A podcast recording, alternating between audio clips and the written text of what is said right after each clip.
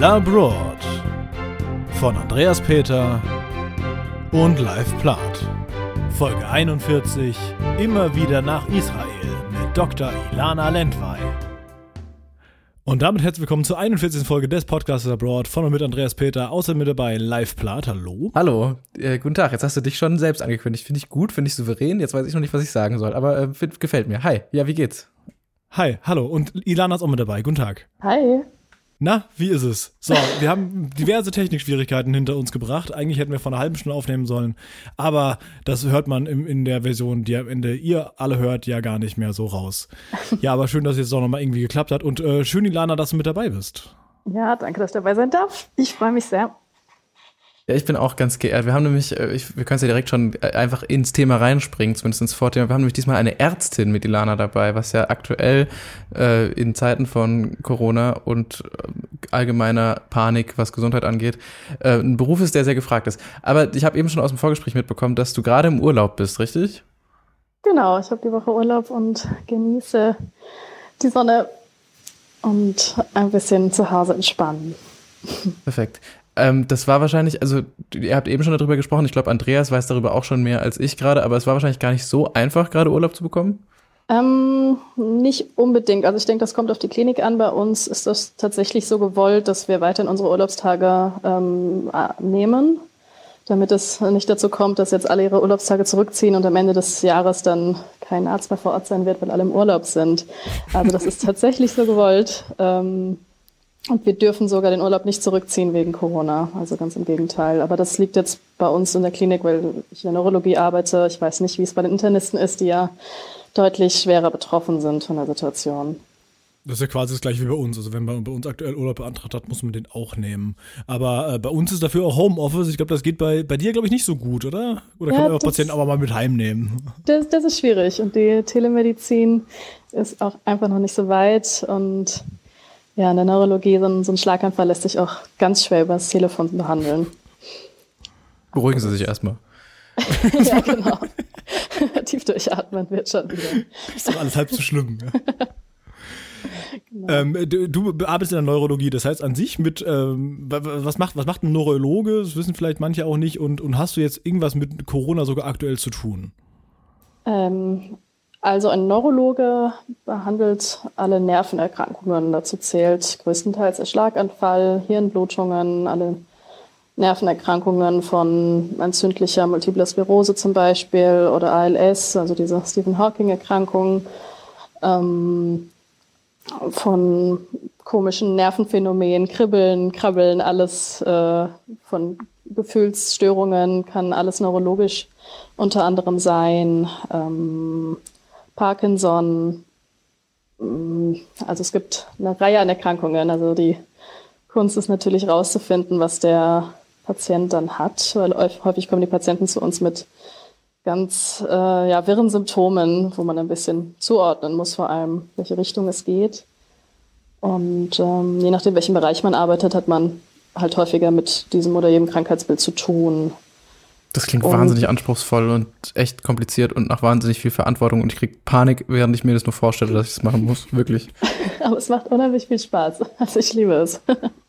Und es ist nie langweilig. Das, das ist, glaube ich, auch, glaub ich, auch wichtig, äh, den Job zu lieben, wenn man Arzt ist, ähm, weil ich kriege das ja, also wir sind ja befreundet an der Stelle, das kann man ja auch mal sagen. Das heißt, ich kriege das cool, ja von Andreas. So ein bisschen, ja, das ist cool, ich habe Freunde. Was, was für coole Freunde ich habe. Hallo, dieses Doktor. Äh, ähm, ja, das heißt, ich kriege jetzt an der Stelle auch so ein bisschen äh, mit, mit, wie ihr da so arbeitet. Und ich habe ja noch, äh, noch so ein paar andere Ärzte im Freundeskreis und das ist, das ist ja fatal. Also das kann man sich ja, glaube ich, äh, schwer vorstellen. Und ich meine, das war, das war vor Covid-19 schon fatal und ich meine, aktuell dürfte sich die Lage nicht zwingend verbessert haben. Ja, also eher ein Tick anstrengender geworden. Ähm, ich arbeite selbst gerade im Akutbereich. Das heißt, ähm, ich bin auf der Überwachungsstation, nicht auf Intensiv, sozusagen eine Vorstufe von Intensiv, ähm, damit halt auch äh, dem, also unterliegt dem Schichtdienst, der jetzt aktuell halt auch auf diesem Notfallplan läuft. Ähm, das heißt, wir machen nochmal längere Schichten und sind weniger Ärzte pro Schicht äh, auf Station, einfach um in sogenannten Kohorten zu arbeiten. Das heißt, ähm, also man soll im besten Falle wäre es so, dass man ein festes Arztteam, festes Pflegeteam hat und wenn da irgendwo ein Fall ist oder ein meinetwegen Verdachtsfall, dass die ganze Kohorte sozusagen nach Hause geschickt wird und die nächste dann einspringt. Ähm, weil, ähm, ja, genau, das äh, betrifft halt auch die Pflegekräfte, die arbeiten zwölf Stunden am Stück zum Beispiel, vier Tage hintereinander und gehen dann in mehr ausgleichsfrei und dann kommt dann die sogenannte nächste Kohorte. Und ähm, ja, also. Das klingt schon, also das ist nicht das, das ist jetzt wirklich auch wegen Corona so, ne? Das ist nicht der Normalfall, ja, genau. dass diese. Ja, Ganz das klingt genau. auch wirklich nach totalen Kriegsverhältnissen irgendwie, finde ich, für mich so von außen. Also nach irgendwelchen Trupps, die nach und nach reingeschickt werden. Aber es macht ja Sinn, einfach damit man halt auch, wie du gesagt, gesagt hast, damit halt da die Leute dann auch äh, entsprechend, dass man einfach weiß, wer eventuell infiziert ist und damit halt sich nicht irgendwie das einfach dann weiter verbreitet. Aber es klingt echt absurd und auch ziemlich anstrengend mit zwölf Stunden ja. Schichten. Ähm, ja, ja Respekt an alle, die das gerade also machen. Gerade für die Pflege. Die sind ja körperlich auch deutlich aktiver in ihrem Beruf. Ähm, da, ja, äh, macht, bewirbt sich mein Bruder gerade drauf. Ja. ja Deswegen werde ich auch nichts Schlechtes Stelle, erzählen. Das sollte sich vielleicht nochmal überlegen, nachdem, nachdem der Podcast der gehört hat. Nee, ich finde, man hört halt vor allem auch, dass es wahnsinnig stimmt. wichtig ist. So. Ja, also. ja, definitiv. Es ist, es ist einfach krass. Also, ähm, das haben wir, glaube ich, in den letzten zwei Folgen auch schon angesprochen. Man merkt halt jetzt, insbesondere jetzt, welche Jobs halt wirklich ähm, ja, wichtig sind. Und ich meine, dass, dass Ärzte wichtig sind, ist, glaube ich, ähm, ja, durchaus bekannt. Ähm, Pflegekräfte sind auch sehr wichtig und ich glaube, das kommt jetzt gerade aktuell äh, immer noch mal so ein bisschen stärker raus. Ja, Aber also ich, ich ähm, finde es immer schwer, nur so zwei Berufsgruppen zu sagen, dass sie wichtig sind. Also die Putzfrau im Krankenhaus oder Reinigungskraft ist genauso ja, wichtig, wichtig. Ähm, ja. wie die Dame, die unsere wie die, was weiß ich, die Abrechnungen macht oder sowas, weil ohne die kann das ganze Krankenhaus nicht überleben. Also das ganze Haus ist wichtig, würde ich sagen, und auch viele andere Berufe, ohne die wir nicht gearbeitet könnten. Also selbst die Lieferanten, äh, Lieferanten hm. von Masken. Die, ohne die könnten wir auch nicht. Okay, so. Sagen wir, alles im Medizinbereich ist wichtig. Gesundheitswesen. Ne? Ja. Naja, vieles andere auch, würde ich sagen. Absolut. Also ja, aber das ist irgendwie, finde ich einfach auch auf eine Art schön, dass wir nochmal so eine interne Stimme jetzt hier im Podcast haben und dass du deinen Urlaub damit opferst, auch nochmal kurz darüber zu sprechen, ist auch lieb von dir. Vielen Dank. Aber ja, eigentlich nur eine Woche frei oder wie lange hast du? Ähm, eine Woche, genau. Aber es okay. war so geplant. Okay, aber war eigentlich geplant, dass du aktuell weg bist oder war, war eh geplant, dass du jetzt eh nur daheim bist? Äh, das war geplant, dass ich wegfahre zu Freunden zu Besuch. Aber wo jetzt, hin, wo jetzt hingehen sollen?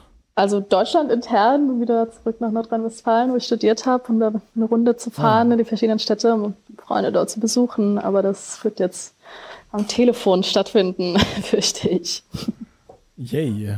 Das ist äh, spannend. Ja, können wir nur euch die Daumen drücken, dass euer persönliches Meeting weniger technisch schwierig abläuft als das hier gerade, damit es ein bisschen Spaß macht. Na klar. Aber jetzt haben wir auch genug Zeit, also ist nicht schlimm. Ja, das stimmt. Okay, aber eigentlich soll es ja gar nicht äh, hauptsächlich oder eigentlich überhaupt nicht um deinen Beruf gehen. Das war natürlich einfach nur was, was wir jetzt nicht äh, hatten ignorieren können angesichts der aktuellen Lage. Aber eigentlich wolltest du aus deinen mehreren, wenn ich es richtig verstanden habe, Urlauben aus Israel erzählen. Genau. Wobei da auch so eine gewisse Gemeinsamkeit ist, denn Israel ist das Land, was pro, äh, auf, auf, auf, pro Kopf gesehen die meisten Ärzte hat. Ist das so? Also, das ist so. Und so gesehen ist das doch ein, ein, ein toller Übergang an der Stelle. Ganz kurz, woher hast du den Fact her? Ich bin total beeindruckt.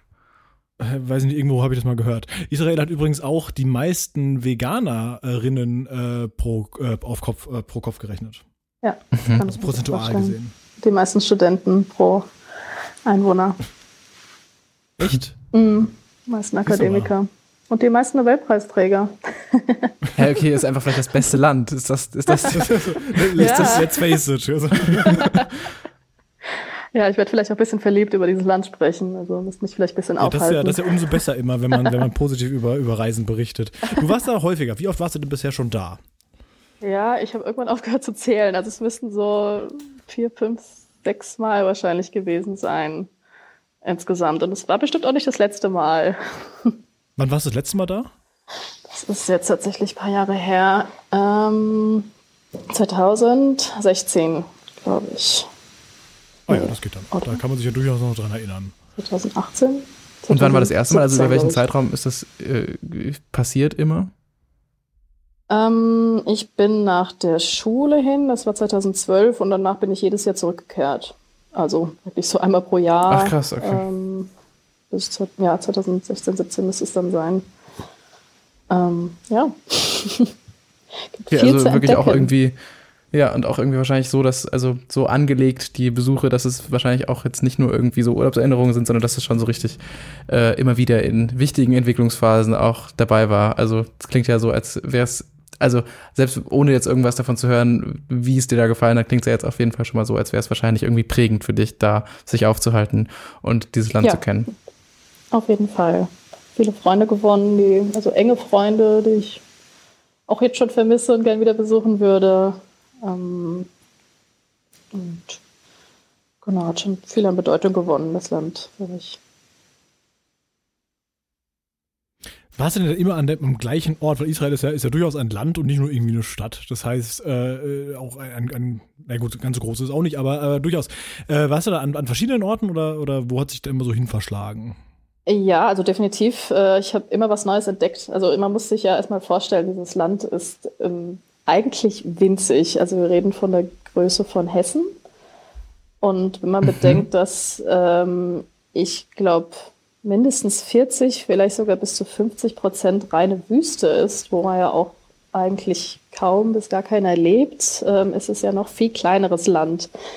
Ähm, und trotzdem habe ich nie das Gefühl gehabt, dass, ähm, dass mir da langweilig ist, dass ich irgendwas schon, also es gibt wirklich immer was Neues zu entdecken und allein von den Kulturen her ähm, und ja, vom Klima, von der, von der Landschaft, also so klein, aber man hat dort alles von Strand, Berge, also Skifahren, dann hat man Wüste, je weiter südlich man geht. Ähm, also es gibt massenhaft zu entdecken, dafür, dass es so klein ist, glaube ich. Wo kann man denn da Skifahren? Ich habe nur gerade hier die Satellitenkarte offen und das sieht einfach von, allein von der Farbgebung her, sieht alles sehr wüstig und gar nicht nach Skifahren aus. Ja, also gut, jetzt äh, Ende April natürlich nicht mehr, aber es gibt im, im Norden, ähm, der Berg heißt Hermon, glaube ich. Das ist so der typische Berg, wo man Skifahren würde. Der ist auch gar nicht so hoch, aber für die Israelis, die ja eigentlich mehr an Wüste und Sonne und Hitze gewöhnt sind, natürlich das Highlight im Winter. Mhm. Mhm. Ähm, ja, 2000 Höhenmeter sehe ich gerade und äh, 45 Pistenkilometer. Also man kann durchaus Skifahren, aber ist jetzt kein riesiges Gebiet. Nein, nein, auf keinen Fall. Ja, das reicht aus. Hast du schon mal gemacht? Warst du schon mal Skifahren? Ähm, ich habe mich dann irgendwie doch davor gedrückt, weil ich selbst nicht so gut Skifahren kann. Und ähm, ja, Skifahren würde ich dann, glaube ich, doch eher in Österreich oder so in der Gegend Ist hier auch an der Stelle ein bisschen näher, ja. Ja, genau. Ja, voll. Das klingt auch eher nach sowas. Ja, es klingt auch eher nach sowas wie, also das halt irgendwie voll cool ist, wenn man da wohnt und wenn man da irgendwie sich auf Dauer aufhält, dass man halt, wie du schon gesagt hast, so eine wahnsinnige Vielfalt hat. Aber ich glaube auch, wahrscheinlich fährt man nicht zum Skifahren nach Israel. Also ich glaube, so ist es dann doch nicht. Ja. Ey, naja, ich meine, äh, äh, der hier, Miriams Vater ist auch schon mal zum Skifahren bis nach Vancouver geflogen. Also ja mein, gut, aber das ist halt, aber das ist ja nicht so, dass da ein Berg ist, sondern ich glaube da, wenn du, ja, okay. das ist halt ganz was anderes. Der ist wahrscheinlich aus ja, Helikoptern nur, auf Pisten gesprungen. Ich dachte, dass man vielleicht schon, wenn man schon mal da war im Winter, dass man sich gedacht hat, so jetzt fahre ich nochmal einen Tag Ski. Na gut, das könnte natürlich sein. Ja, ähm, wir sind jetzt noch gar nicht so richtig auf den Punkt gekommen, warum du schon so oft da warst. Also ich darf mal mutmaßen, du hast ja wahrscheinlich irgendwie Familie dort? Nein? Ähm, jein, äh, nicht mehr äh, verstorben, ähm, aber halt sehr enge Familienfreunde und okay. auch so über meine Reisen ziemlich gute Freunde kennengelernt oder Freunde, also jüdische Freunde auch, die dort ausgewandert sind und da Fuß gefasst haben und die mich damit ins Boot gerissen haben. genau. Schön. Okay, und deine Reisen, du hast ja eben schon erzählt, du hast immer was anderes besucht, aber gibt es dann immer so einen Ausgangspunkt? Trifft man sich immer irgendwie, also deine Freunde leben ja wahrscheinlich äh, dann irgendwie entsprechend in einer bestimmten Stadt oder irgendwie in einer Gegend. Bist du dann irgendwie meistens von da gestartet und hast du das Land erkundet oder bist du dann doch die meiste Zeit irgendwie da gewesen oder wie, wo hast du dich meistens aufgehalten und vielleicht auch schon so, wo bist du öfters hingegangen, weil es dir dann irgendwie auch gefallen hat? Ähm, also mein Hauptstandort ist definitiv Tel Aviv. Ähm, also eigentlich ist die Hauptstadt Jerusalem, aber viele mhm. bezeichnen Tel Aviv als Hauptstadt, weil es einfach ähm, total lebendig ist, total touristisch auch, ähm, offen und wild und bunt und ähm, strandig. Äh, bitte? Strandig, sag ich auch. Strandig, genau. Strandig, gutes Wetter, ähm, gut gelaunte Leute, alle durchtrainiert, halt auch äh, die Israelis ja bis zu drei Jahre in der Armee sein müssen. Ähm, verrückte, ja, verrückte Einheimische einfach. Es ist eine ganz andere Kultur, die da auf einen einklatscht, sage ich mal. Ähm, und auch der Flughafen, es gibt einen großen Flughafen, das heißt, man landet automatisch erstmal in Tel Aviv. Ähm, und für, wenn man mal ein bisschen mehr als Party oder sowas haben möchte, muss man natürlich eher raus aus Tel Aviv. Ähm, also es ist Echt? eher als die Partystadt bekannt. Also ist Tel Aviv eher?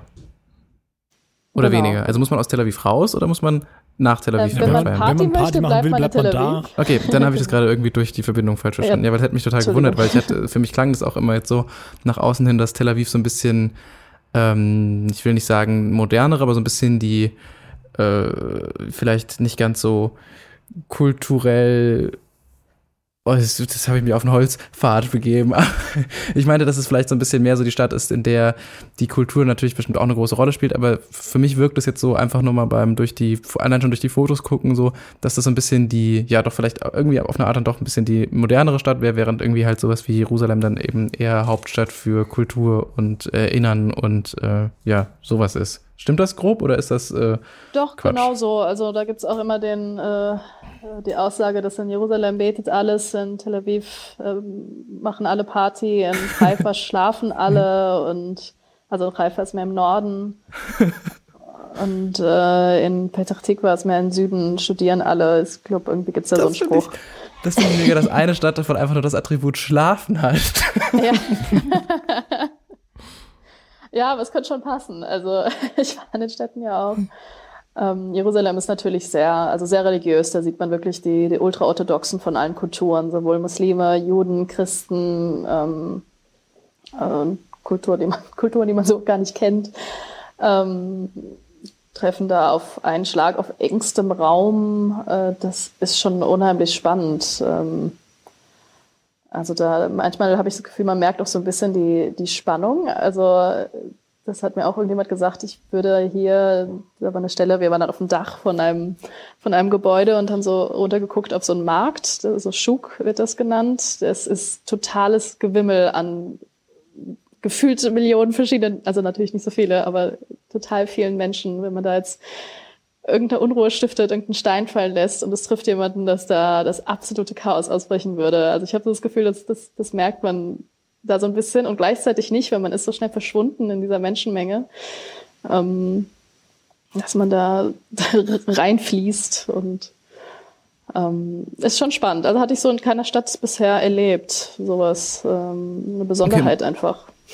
Meinst du Spannung, weil so viele Leute da sind oder auch wegen diesen verschiedenen Kulturen und Religionen, die eben alle so äh, miteinander da sind und irgendwie miteinander fröhlich sind, aber wo eben da dann irgendwie so eine gewisse Spannung in der Luft liegt, die theoretisch, wie du gesagt hast, durch so einen Stein könnte ausgelöst werden?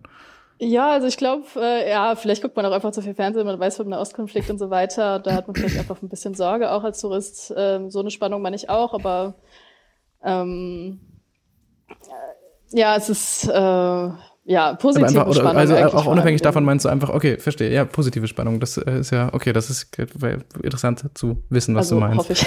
das klingt auf jeden Fall spannend. Ja, das klingt irgendwie sehr lebendig schon mal. Ja, definitiv. Also da bleibt, äh, ist schwer, eine ruhige Stelle zu finden oder ruhigen, ruhiges Plätzchen in den Städten. Ähm, aber vielleicht auch. Was macht man denn da so dann den ganzen Tag? Also jetzt sagst du, ähm, beispielsweise nehmen wir jetzt aber mal Jerusalem, weil ich glaube auch die größte Stadt wahrscheinlich, oder? Ja. Äh, das muss man gleich mal ja. verbessern. Und äh, ja, was, ähm, was gibt es denn da so zu tun? Also es gibt ja, du sagst, es ist äh, sehr, sehr viel Kultur und sehr viel kulturelles in Jerusalem ist für die drei ähm, Hauptreligionen äh, die, die wichtigste Stadt. Das heißt, da gibt es wahrscheinlich auch viele religiöse Städte, die man besichtigen kann. Ähm, äh, was, was guckt man sich da denn so an?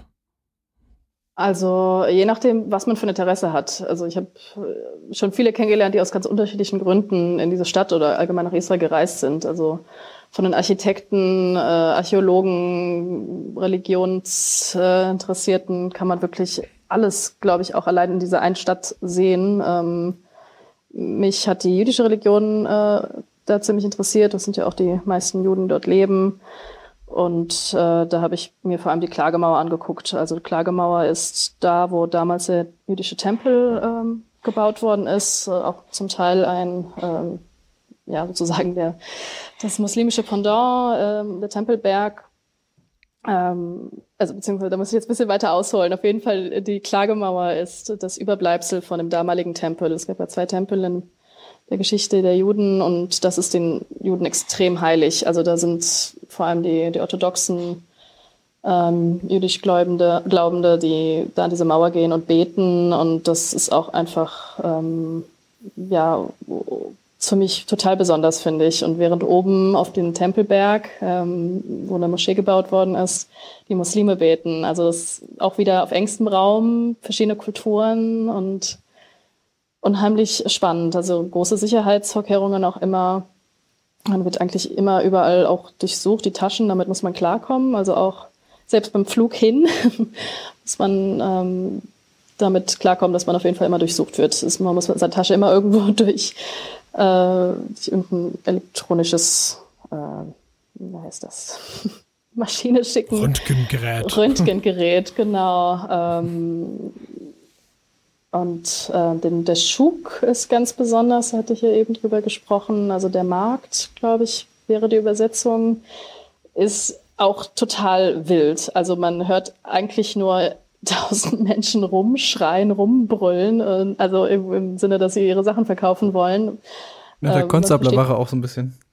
Ja, genau, aber noch wilder, weil man hat, es ist auf engstem Raum und die Leute quälen, also quengeln sich da durch und wage es ja nicht, da stehen zu bleiben, dann wirst du von irgendeinem Israeli oder Araber angeschrien, was das soll oder man weiß es nicht. Es klingt alles da immer sehr laut, diese Sprache. Es wirkt immer, äh, immer wie ein Geschrei. Wahrscheinlich sagt er nur was Nettes, aber äh, es wirkt halt so.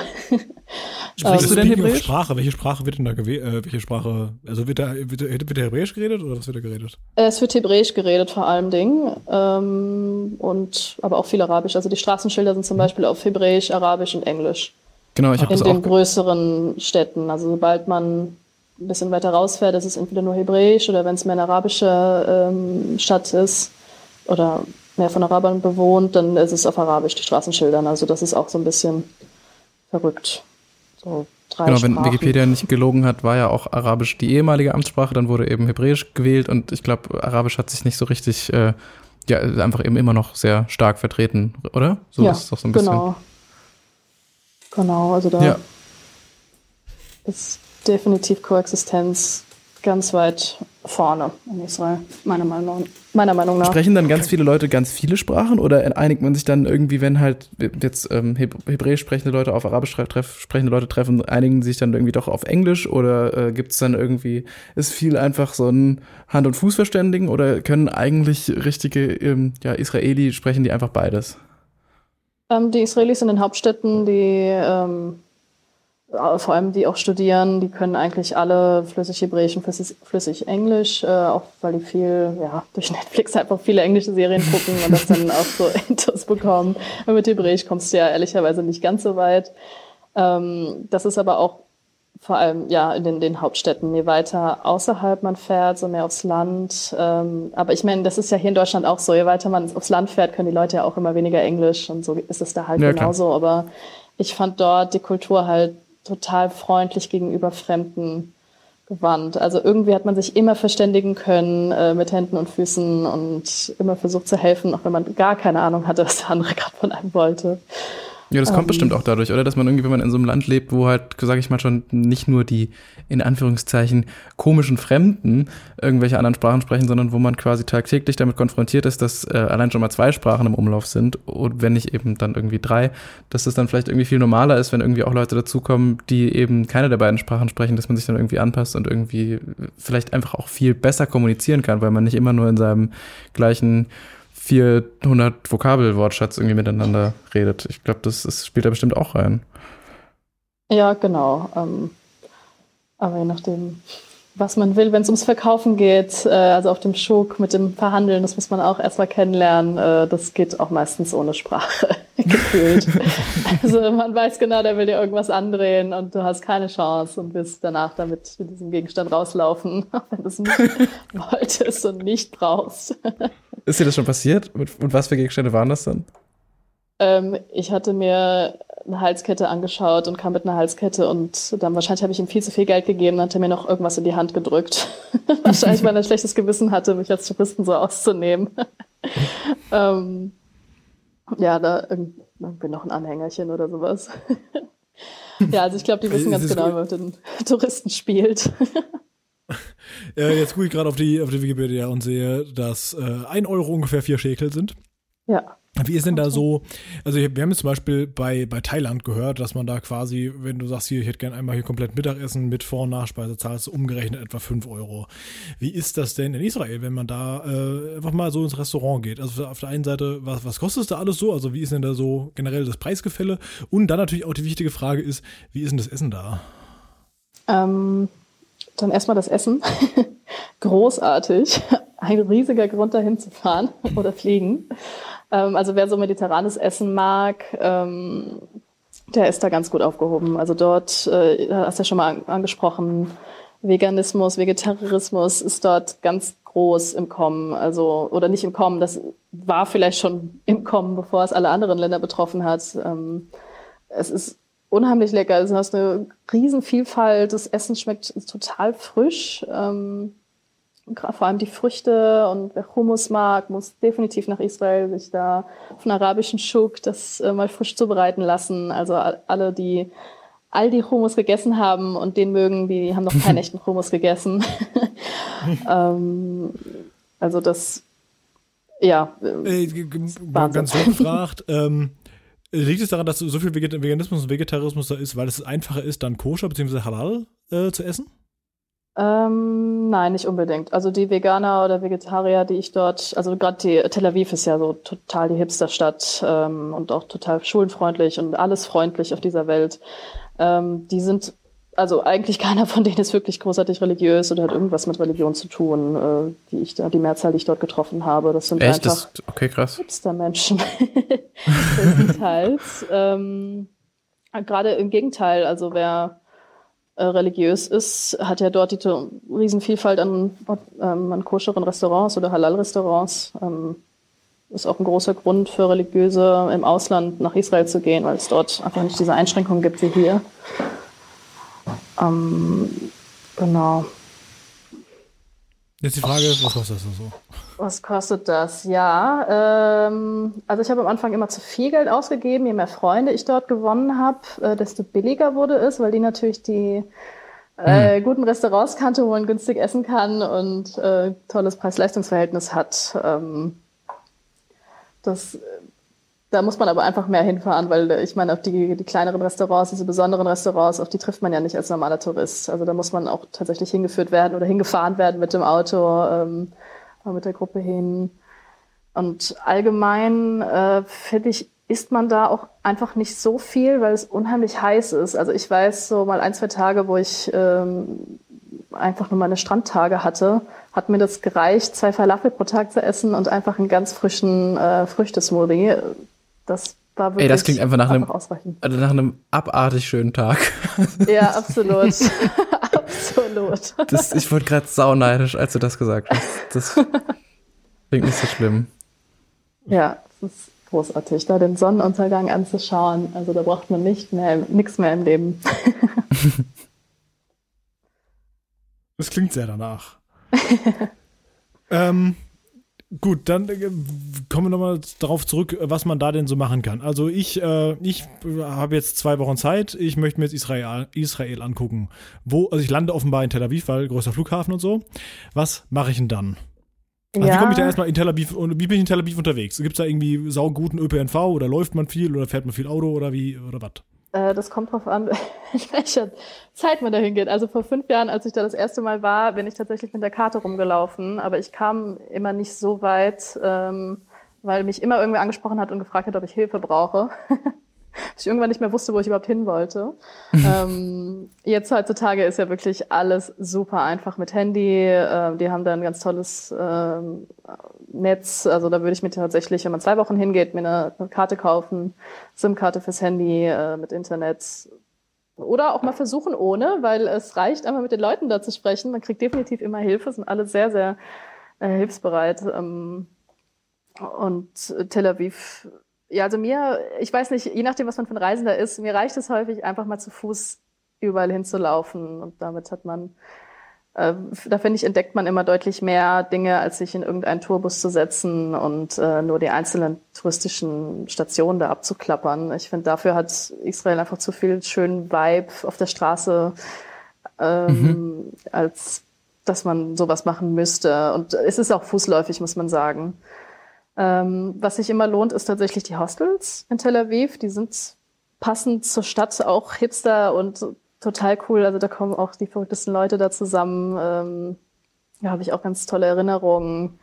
Und da ergibt sich einfach immer was. Also ich hatte, ich kam immer mit überhaupt keinen Plan nach Israel. Äh, ich habe höchstens vielleicht die erste Übernachtung gebucht und dann geguckt, wo es mich hinführt. Und oh Gott, das ist furchtbar. Das klingt einfach nur genau nach dem richtigen Weg. Lass von Andreas nichts einreden mit seinen, mit seinen Excel-Listen. Finde ich, äh, klingt äh, nicht, nicht so angenehm. Aber also ich finde, ja da sollte man lieber davor äh, planen. Muss man ja nicht. Also mit meinen Eltern war ich das allererste Mal in Israel doch, doch, und äh, wir schon. haben eine Wohnung äh, gemietet. Und das war auch ganz gut. Dann hatte man sozusagen immer seinen, seinen Fokus. Seine Base. Also es geht alles. Äh, Man okay. muss es ja nicht so machen, je nachdem. Äh, als ich jünger war, habe ich das so gern gemacht. Mittlerweile würde ich mir da auch was buchen. Also für jeden Geschmack was dabei. Ähm, äh, genau, also für die Verrückten, die wollen wahrscheinlich lieber Hostels. Da ist auch tatsächlich irgendwie immer Programm oder was ich, was mir auch immer passiert, dass ich nachts rumgelaufen bin und habe irgendwo Musik gehört und bin in dieses Haus reingelaufen. Da war eine Hausparty und habe einfach da mitgemacht. Krass, okay, das klingt schon, das klingt, äh, die, ja. Die Türen sind halt auch überall offen. Gefühlt. Also vielleicht war es ja einfach eine verrückte Nacht. Ich habe keine Drogen genommen an dem Tag. an dem Tag weißt du auch noch, wie Okay. Nein, auch Gut. nicht an den anderen. Also keine Drogen. Ich lasse es mal so stehen. Es war einfach, ähm, ist einfach verrückt, dass man da lebt.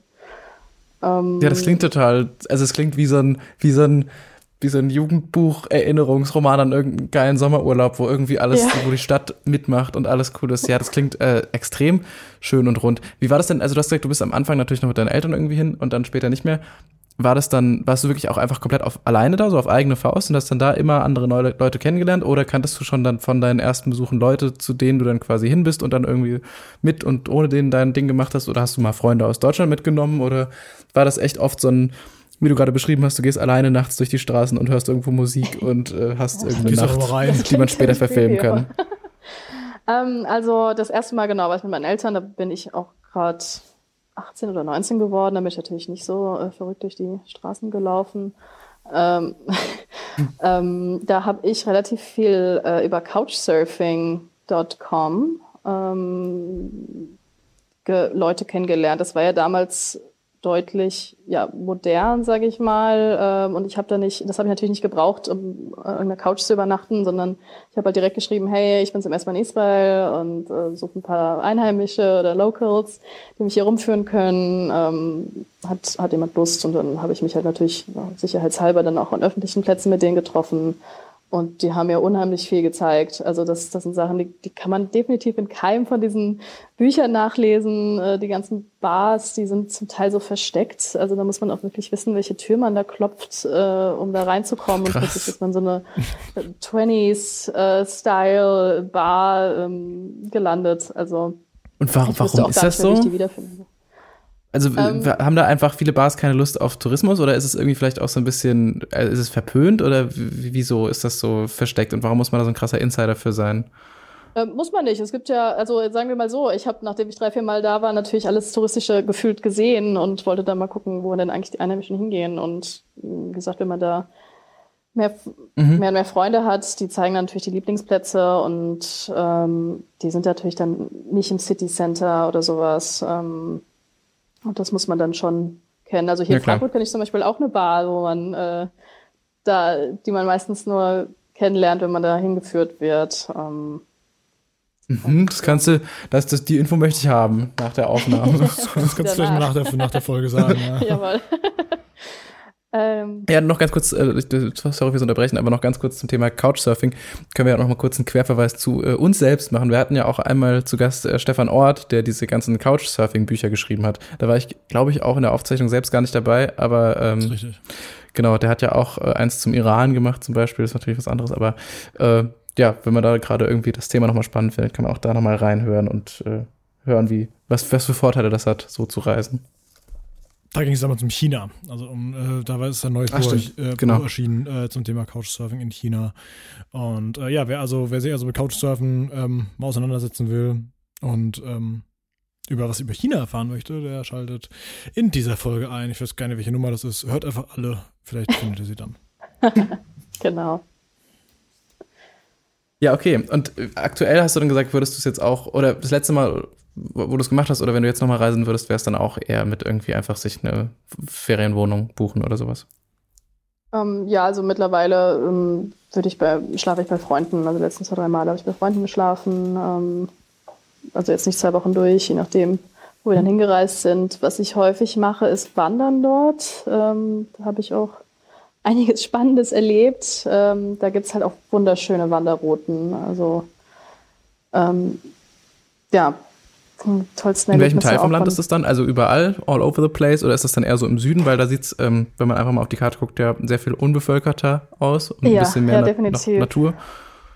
Also es gibt die äh, eine ganz große bekannte Wanderroute von Norden bis Süden. Äh, die hat auch einen Namen, den ich gerade vergessen habe. Ähm, der dauert aber, glaube ich, über einen Monat. Also die soll, das soll oh, eine richtig krasse Route sein. Ähm, die habe ich jetzt nicht gemacht, so viel Zeit hatte ich auch nie. Äh, ich, schade. Ich hatte eine Tour gemacht, äh, nennt sich Yam Yam, also Meer zum Meer. Da startet mhm. man ähm, im Westen ähm, von der Stadt, die heißt Naharia, also ein bisschen nördlich von Tel Aviv, ähm, vom Mittelmeer aus bis zum Kinneret. Das ist der, das ist dieser See im Osten, ähm, zum, oder See Galilee, wird es auf Deutsch, glaube ich, bezeichnet sein. Äh, Genezareth sehe ich. Ne? Genezareth, ja, genau, das ist die deutsche Übersetzung. Ich höre die, diese Namen nie auf Deutsch, also ich kann mhm. höchstens Hebräisch oder Englisch, die Namen. Kinneret wie, wie, wie auf Hebräisch. Ähm, Kinneret heißt es auf Hebräisch. Ah, okay. Mhm. Ähm, und äh, die dauert so drei bis fünf Tage und gibt verschiedene Abschnitte. Man muss natürlich nicht drei bis fünf Tage durch äh, wandern, man kann auch nur einen kleinen Teil und dann mit dem Bus zurück oder sonstiges. Ähm, wir wollten jetzt auch keine verrückte Tour, wir hatten jetzt gedacht maximal drei Tage und gucken, wie weit wir kommen. Also auch so ein typisches, wir starten mal und dann schauen, wie weit wir kommen. Und ähm, genau, sind von der Haria haben äh, ja, von der Rucksack aufgesetzt äh, und dann eine Nacht im Hostel über, ähm, geschlafen und dann am nächsten Tag äh, gestartet, ja. und, Die Strecke ist gar nicht mehr so kurz, sehe ich gerade, ne? Nee, die ist, die ist ordentlich. Ja, also warte mal, ich gucke guck, Ich, ich, ich wollte es auch nachverfolgen. Ich habe gerade den Anfangsnamen leider vergessen von der Stadt, in der man startet. Ähm, aber nochmal kurz. Naharia, okay. Ähm, du hast aber gesagt, es ist jetzt nicht so wahnsinnig bergig, das Land, dass man irgendwie beim Skifahren mit 2000 Metern schon sehr, sehr hoch ist. Wie ist es denn so vom Wandern her? Ist es dann einfach viel, viel gerade Fläche oder ist, äh, ja, bei, also Wandern ist ja, kann ja einfach irgendwie entweder sein, von A nach B zu kommen, wie es jetzt wahrscheinlich bei dem Fall auch so eher ist, oder ist es wirklich dann auch so ein bisschen gebirgig an manchen Stellen? Ich fand's im Rückblick schon deutlich hügeliger als erwartet. Also wir haben nach dem ersten Tag aufgegeben. also wir haben uns total über, also waren total überfordert, weil es war einfach nur bergauf. Okay. Ähm, deswegen machen auch viele die äh, Strecke andersrum, also vom See Kinneret ähm, bis nach Naharia, mhm. weil man so eher tendenziell ähm, bergunter läuft. Ähm, genau, wir haben dann da noch die Nacht übernachtet, haben noch überlegt, wenn es vom Muskelkater her geht, machen wir den zweiten Tag noch, aber es, es ging gar nichts mehr. Ja, wir waren aber auch beide nicht fit. Also ich hätte es vielleicht noch äh, geschafft, aber mein Wanderpartner dachte dann, nee, also ist aber auch ein bisschen älter gewesen.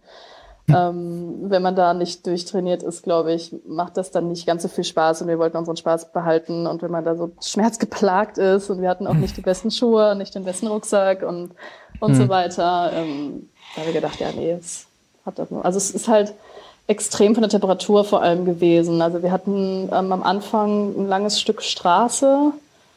Ähm, das, also diese Straße hat gefühlt die komplette Sonne wieder reflektiert. Ähm, und also wir haben schon die Hälfte unseres Wassers aufgebraucht, äh, nur an dieser Straße entlang zu gehen. Also das ist natürlich, ist man nicht gewohnt, wenn man hier mehr in Deutschland wandert mit den Wäldern, wo man immer ein bisschen Schatten hat.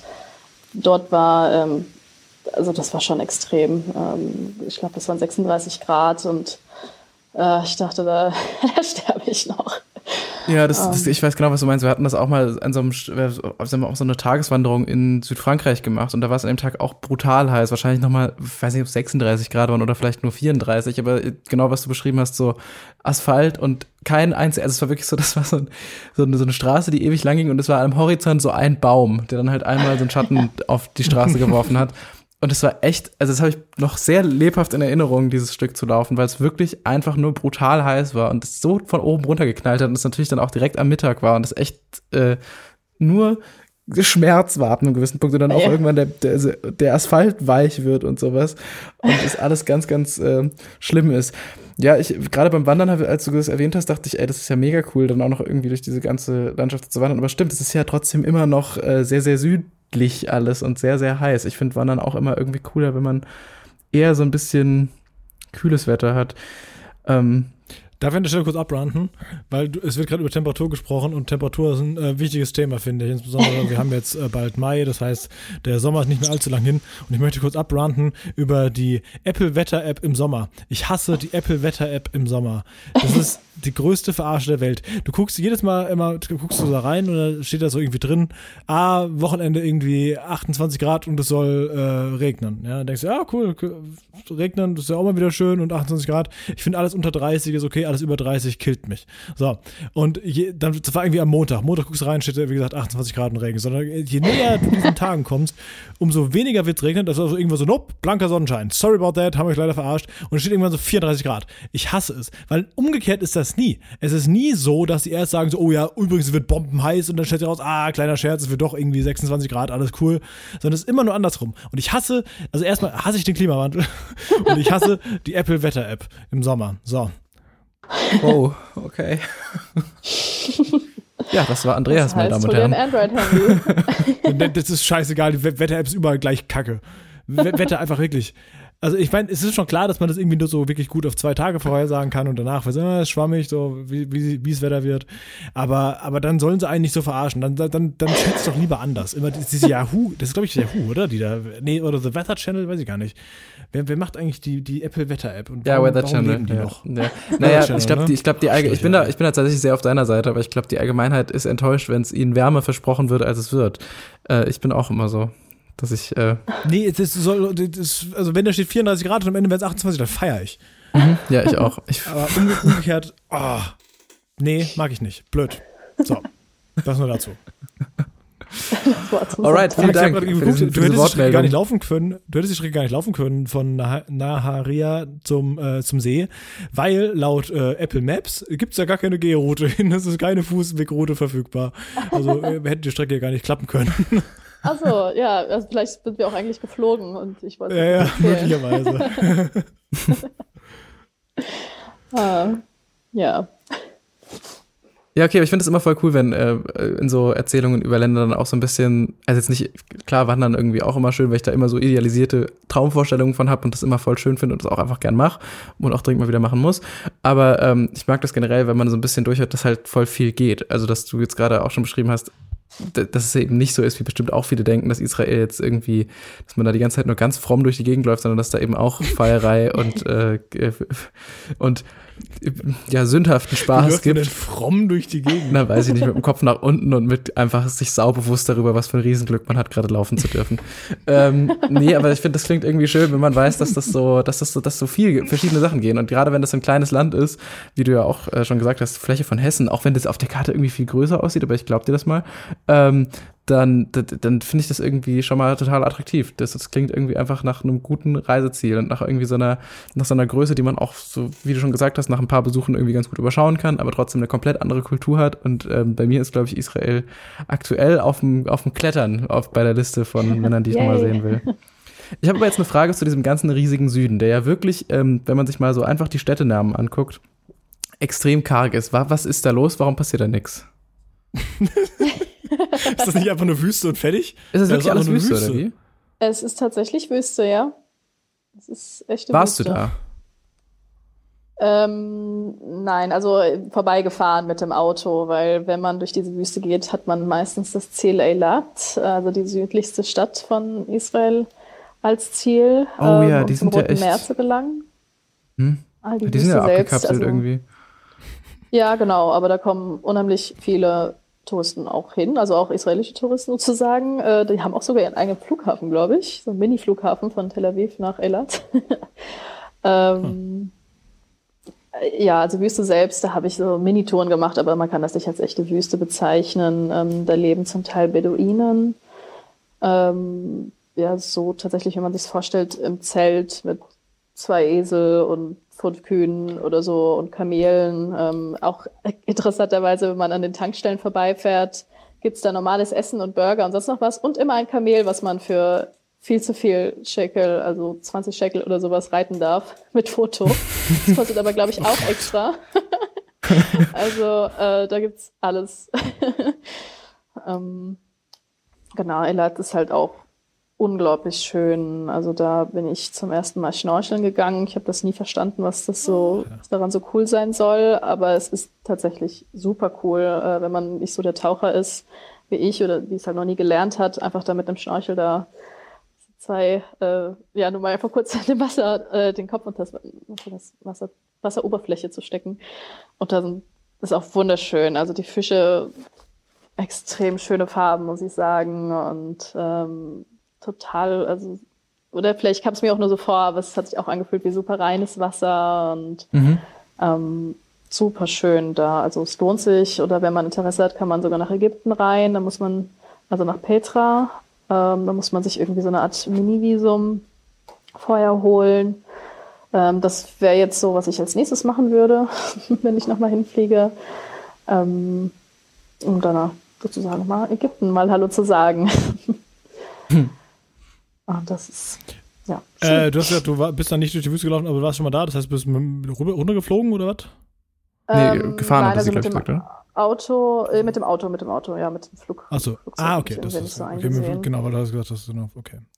Ich verstehe. Wie lange ist man da unterwegs? Weil es so, und vor allen Dingen ist es spannend, durch die Wüste zu fahren. Also ich meine, da gibt es auch eine normale Straße, aber ist das irgendwie, sieht man da irgendwas Besonderes oder denkt man echt so an, an, die ersten zehn Minuten so, boah, guck mal, Wüste und der Rest ist einfach nur so, fuck me, ist alles nur noch Wüste. Ja, genau das. Letzteres. ja, ne? Okay, Vor allem, gut, weil die Klima, also du fährst ja auch mit so einem richtigen Schrottauto darunter, weil du ja so möglichst billig irgendein Auto gemietet hast und das total bereust, weil dann erstens natürlich dein, dein GPS nicht funktioniert oder dein Navi irgendwie spinnt und dein Auto total überhitzt ist, dass auch deine Klimaanlage nicht mehr funktioniert und du dann einfach noch denkst, boah, Auto, bitte fahr einfach nur, also ich glaube, es sind so drei oder dreieinhalb, vier Stunden. Also es klingt jetzt erstmal nicht so lang, aber diese Hitze ohne Klimaanlage, weil die ab 40 oder weiß nicht, 45 Grad einfach aufgibt oder es bringt einfach überhaupt gar nichts. ähm, ja, also die Fahrt ist echt manchmal der Horror, wenn man da im Hochsommer hinfährt, aber das machen ja auch nur die verrückten Terroristen äh, Touristen. Ähm, Terrorist, Terroristen. Nicht, nicht Terror die vielleicht auch, wenn die mal. Gott. Ähm, also, wenn die mal Sonne haben wollen.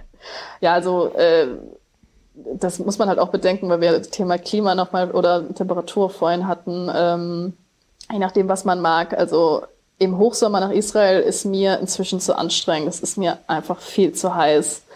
Ähm, ja, was, was heißt denn viel zu heiß? Was sind denn, weil das ist für, Andreas hat es ja auch gerade schon mit seinem äh, kurzen, bedenklichen und worüber wir auch dringend nochmal irgendwann sprechen müssen, Quatsch, und mit seinem, mit seinem, mit seinem kurzen Wetter-Rant gerade hat er auch schon das Thema Temperaturen angesprochen und ich finde das auch wirklich für Reisen und für Reiseplanung immer äh, sehr wichtig, weil es gibt, glaube ich, Leute, die finden es einfach gut, wenn es so heiß ist, dass man schmilzt. schmilzt. Aber ich äh, habe da echt auch immer Schwierigkeiten mit und werde ab einem gewissen Punkt auch so, dass ich äh, einfach mich nur noch äh, lahm und müde und irgendwie überfordert fühle. Wie ist das denn temperaturmäßig? Wenn man jetzt im Sommer hinfahren würde, ist es so einfach ein stark heißer deutscher Sommer oder ist es was ganz, ganz anderes? Ähm, also es ist dort mehr so trockene Luft, also in Tel Aviv, finde ich. Ähm, was ist ganz äh, oder vielleicht kommt es auch auf die Jahreszeit an. Also im Hochsommer ähm, bin ich total matsch im Hirn. Also wenn, wenn man da als verrückter Tourist halt auch in der Sommerhitze rausgeht, äh, in der Mittagshitze rausgeht, ähm, ach, ich weiß jetzt keine Gradzahl, aber das klettert mit Sicherheit. Ja, aber so, dass es halt nicht mehr Spaß macht. Ja. Was? 40? Also, also das Gefühl, also ich glaube nicht, dass es die Durchschnittstemperatur ist, aber ähm, aber es steht mal also auf dem Tacho einmal am Tag. Das finde ich auch immer so lustig, sorry, nur ganz kurz. Bei der, bei der Wikipedia steht ja auch immer so irgendwie so Klima, ne? So, da steht ja Maximaltemperatur, ja, Durchschnittstemperaturen, ja. Die sind das ist halt einfach gelogen, ne? Weil da steht einfach jetzt maximal, also wirklich das Höchste. Mehr geht nicht. In Tel Aviv wären im August 30 Grad. Ich ja, wag's zu bezweifeln. Das ist totaler ja, Quatsch. Ja gut, aber vielleicht sind das auch wirklich Sachen, die einfach vor fünf Jahren eingetragen wurden und nicht mehr so ganz aktuell sind. Kann ja auch tatsächlich sein. Das aber stimmt. okay. Ich glaube aber, man misst ja immer im Schatten oder sowas. Keine Ahnung, wie auch immer. Okay, aber das ist ja trotzdem eine gute Info. Das heißt, wann wäre eine gute Zeit hinzufahren? Ist es dann mehr so Frühling oder ist es im Herbst? Oder wie, wie machst du das das nächste Mal? Also für mich ist äh, entweder so beginnt März, April oder Oktober eine perfekte Zeit. Aber das haben natürlich die Touris auch inzwischen alle rausgefunden, mhm. dass es da ganz gut ist, dabei zu schauen.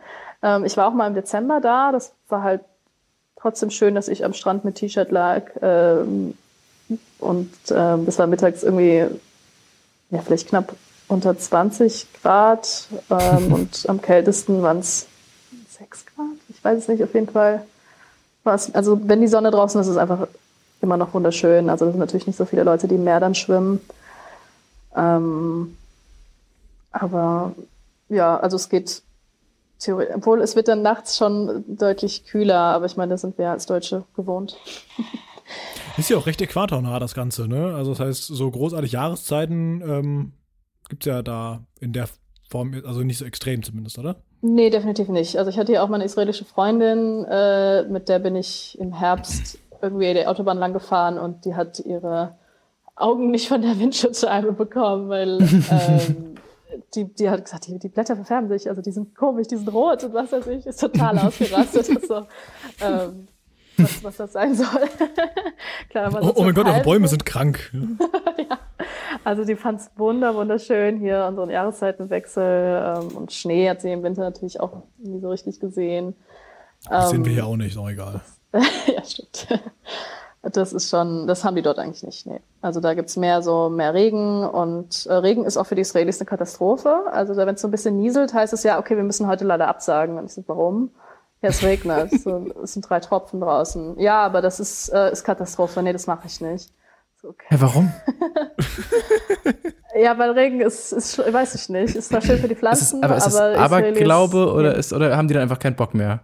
Die haben dann keinen Bock mehr finden die schlimm. Vielleicht war es auch nur dieser eine Freund.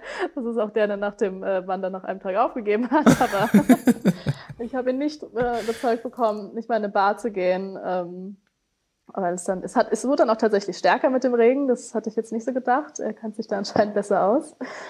Aber ähm, da gibt's ja halt auch, ich habe da auch einen Sandsturm mal miterlebt. Ich so dachte, wow, ich dachte, das gibt's nur in der Wüste. Aber theoretisch ist Israel ja auch in Tel Aviv ist es ja theoretisch immer noch Wüste, also theoretisch. Ähm, also Sandsturm, den, den fand ich ganz furchtbar. Also das war nur, also es war wie so ein künstlich oder so komischer Nebel. Man hat nicht so wirklich viel gesehen.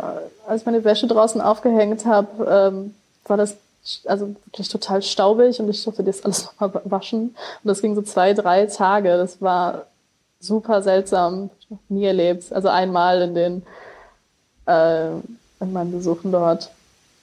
Aber das hat man hier natürlich nicht. nee, einen Sandsturm um, ähm. habe ich auch echt noch nie mitbekommen und stelle mir das auch immer nur so Indiana Jones-mäßig vor, dass dann einfach, keine Ahnung, man sich in Deckung gehen muss, wenn man sonst von Sand totgeschlagen wird. Aber wahrscheinlich, wie du gesagt hast, das, das ist das Problem, dass irgendwie der Sand durch alle Ritzen durchgeht und dann die ganze Bude voller Sand ist. Ja, so ist es aber, so ist es sonst auch immer. Also ich glaube, sowas wie Staubsauger gibt es dort nicht. Die wischen auch nur ihre Buden.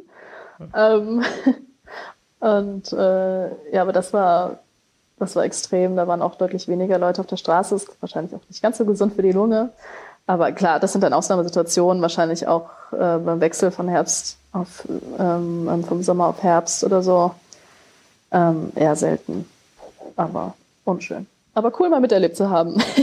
ja, bestimmt voll, oder? Also, ja, klingt schon auf jeden Fall auch nach einer Erfahrung. Allein, allein, mal so ein Wetter zu sehen, was man nicht kennt, ist ja auch jetzt nichts, was irgendwie dauernd passiert. Das, du musst man ja. auch irgendwo echt ganz woanders für hin. Eissturm, auch noch nicht gehabt. Auch noch nicht gehabt, no, nee, nicht wirklich. Brauche ich auch nicht. Also das Kälteste, was ich hatte, waren mal minus 20.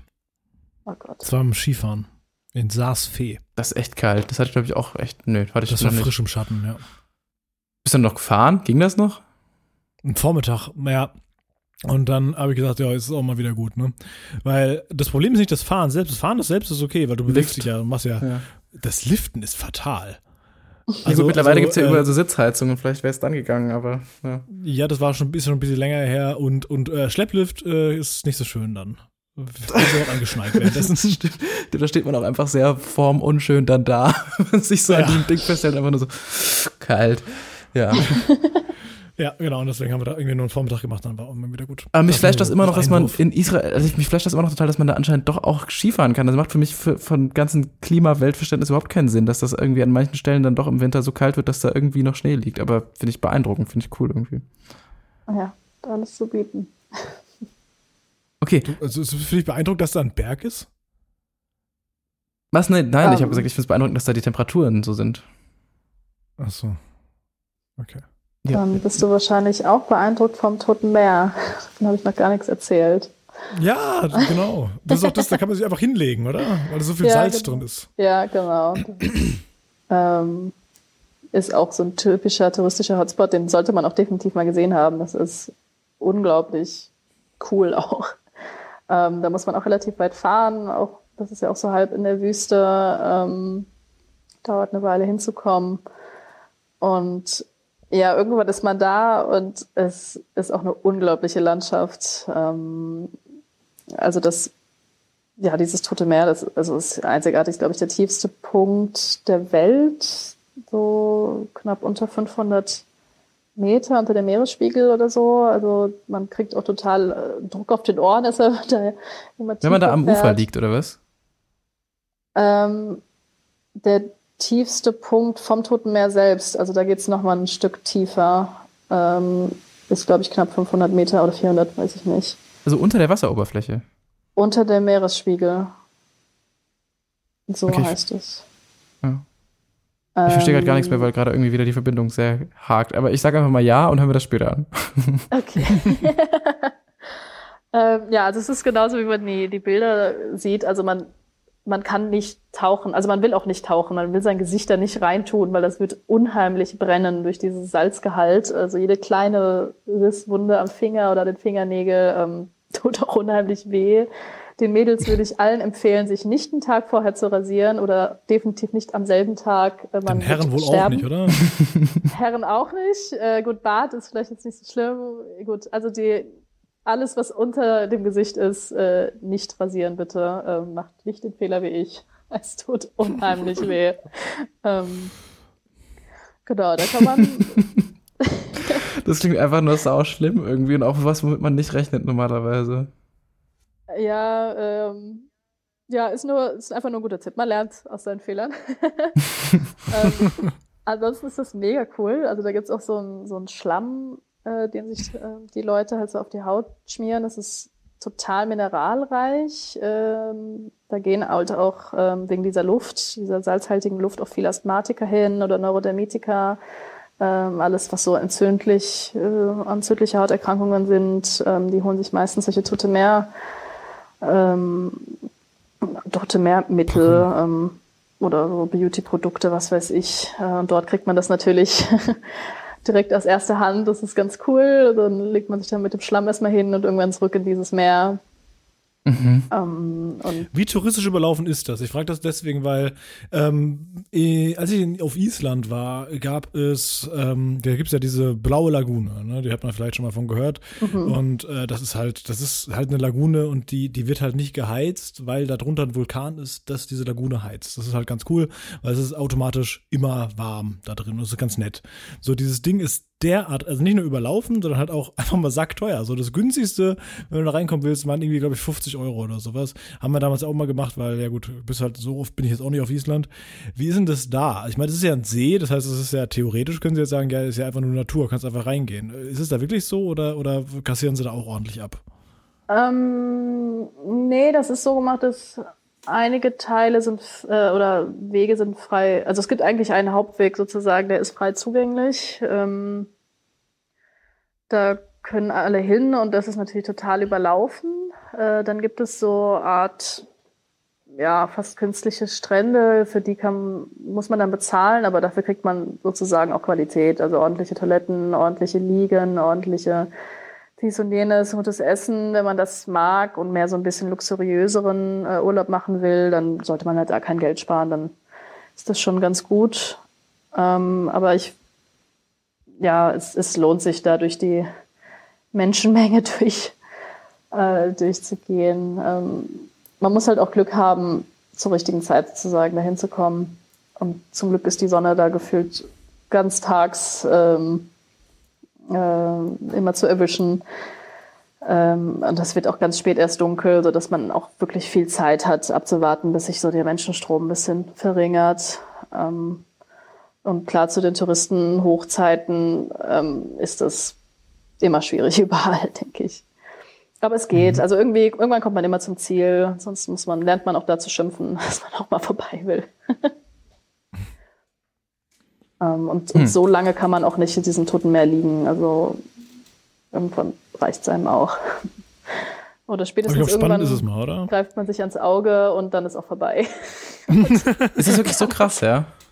Ja, ja, das, das brennt unheimlich. Naja, ich meine, äh, wenn, wenn du dran denkst, du kannst ja ohne Probleme drauf liegen. Also ich meine, also ja, das ist schon krass.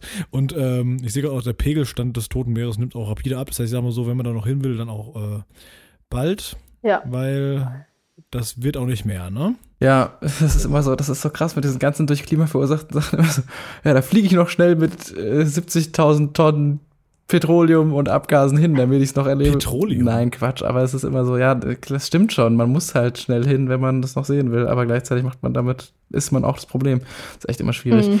Aber ja, schlimm zu sehen, dass es da auch passiert. Für mich ist es. Ja gut, es liegt daran wahrscheinlich auch eher daran, dass halt einfach sack viel Salz da drin ist. Das ist ja auch bei dem Mono Lake in ähm, äh, in Kalifornien ist es ja auch so, da ist einfach so sehr viel Salz drin und das, das setzt sich halt irgendwie, keine Ahnung, ich bin kein Biologe, weiß ich nicht, irgendwie setzt sich das ab und deswegen wird das Wasser da weniger.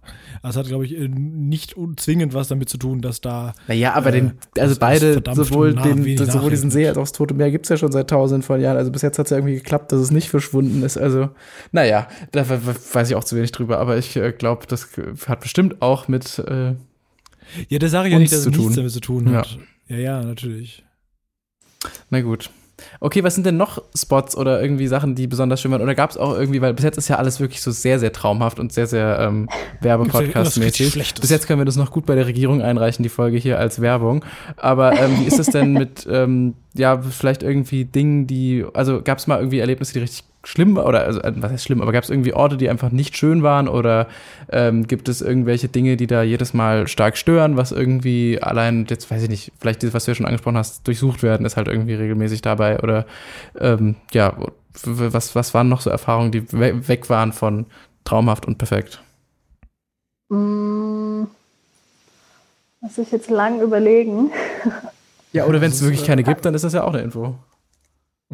Ähm, also das sind so allgemeine Dinge, würde ich sagen, also die man halt äh, als Deutscher so gewohnt ist, im, die Ordnung sozusagen äh, und Ordentlichkeit, die gibt es dort so nicht. Also da, ähm, da wird nicht Müll getrennt oder was? Äh, doch, tatsächlich auch. Aber zum Beispiel äh, die Recycling-Plastikflaschen werden dann auf der Straße in so einem riesen äh, Metallcontainer irgendwie gesammelt, was ich halt ultra hässlich finde. Mhm. Ähm, damals war es auch so, dass äh, zum Einkaufen hat dir die Verkäuferin immer äh, eine Plastiktüte, also die Sachen in die Plastiktüte gepackt und dann jede, gefühlt jeder Apfel nochmal einzelne Plastiktüte in die Plastiktüte. Da bin ich auch immer halb ausgerastet. Boah, krass, Jetzt okay. mittlerweile sind die Leute ein bisschen, äh, ein bisschen mehr Naturverständnis entwickelt. Ich glaube, dieses Jahr wird es auch verboten werden, diese Plastiktüten. Also auch da äh, war Israel ein Stück hinterher. Ähm, Ähm, aber das wird auch besser. Dann dieses dauerhafte Geschrei auf dem Markt sozusagen ist halt anstrengend, aber äh, man geht ja zum Teil auch deswegen hin. Ähm, Bringt ähm, ja nicht ständig auf dem Markt, oder? Ist man nicht, aber ich habe schon das Gefühl, irgendwie in den in Bussen, also die Israelis, die, die, sind halt sehr direktes Volk. Also die, die sagen dir direkt, wenn denen was nicht passt. Und äh, irgendwie bin ich, also im Bus und im Taxi habe ich, hab ich immer Angst um mein Leben. Also ja, ja, also die fahren unglaublich verrückt und äh, da denke ich immer, Gottes Willen, um Gottes Willen. Ich will einfach nur irgendwann ankommen. Das ist auch mittlerweile etwas besser geworden. Ähm, das weil die besser fahren oder weil du dich einfach dran gewöhnt hast? Ah, vielleicht beides. ich weiß, einmal habe ich so eine Tour ähm, in, äh, das war auch mehr so sozusagen so eine Wüstentour in so einem Safari-Truck irgendwie mitgemacht und da war rechts und links keine, es war offen, das waren keine Türen, äh, wie so ein, Bu so ein Minibus sozusagen. Ähm, und wir sind so knapp an den äh, am Abhang gefahren. Ich war mir super, also ich habe eigentlich schon den Leuten gesagt, so sag bitte meiner Mutter, dass ich sie liebe. Ich bin sicher, dass oh ich das hier verenden werde.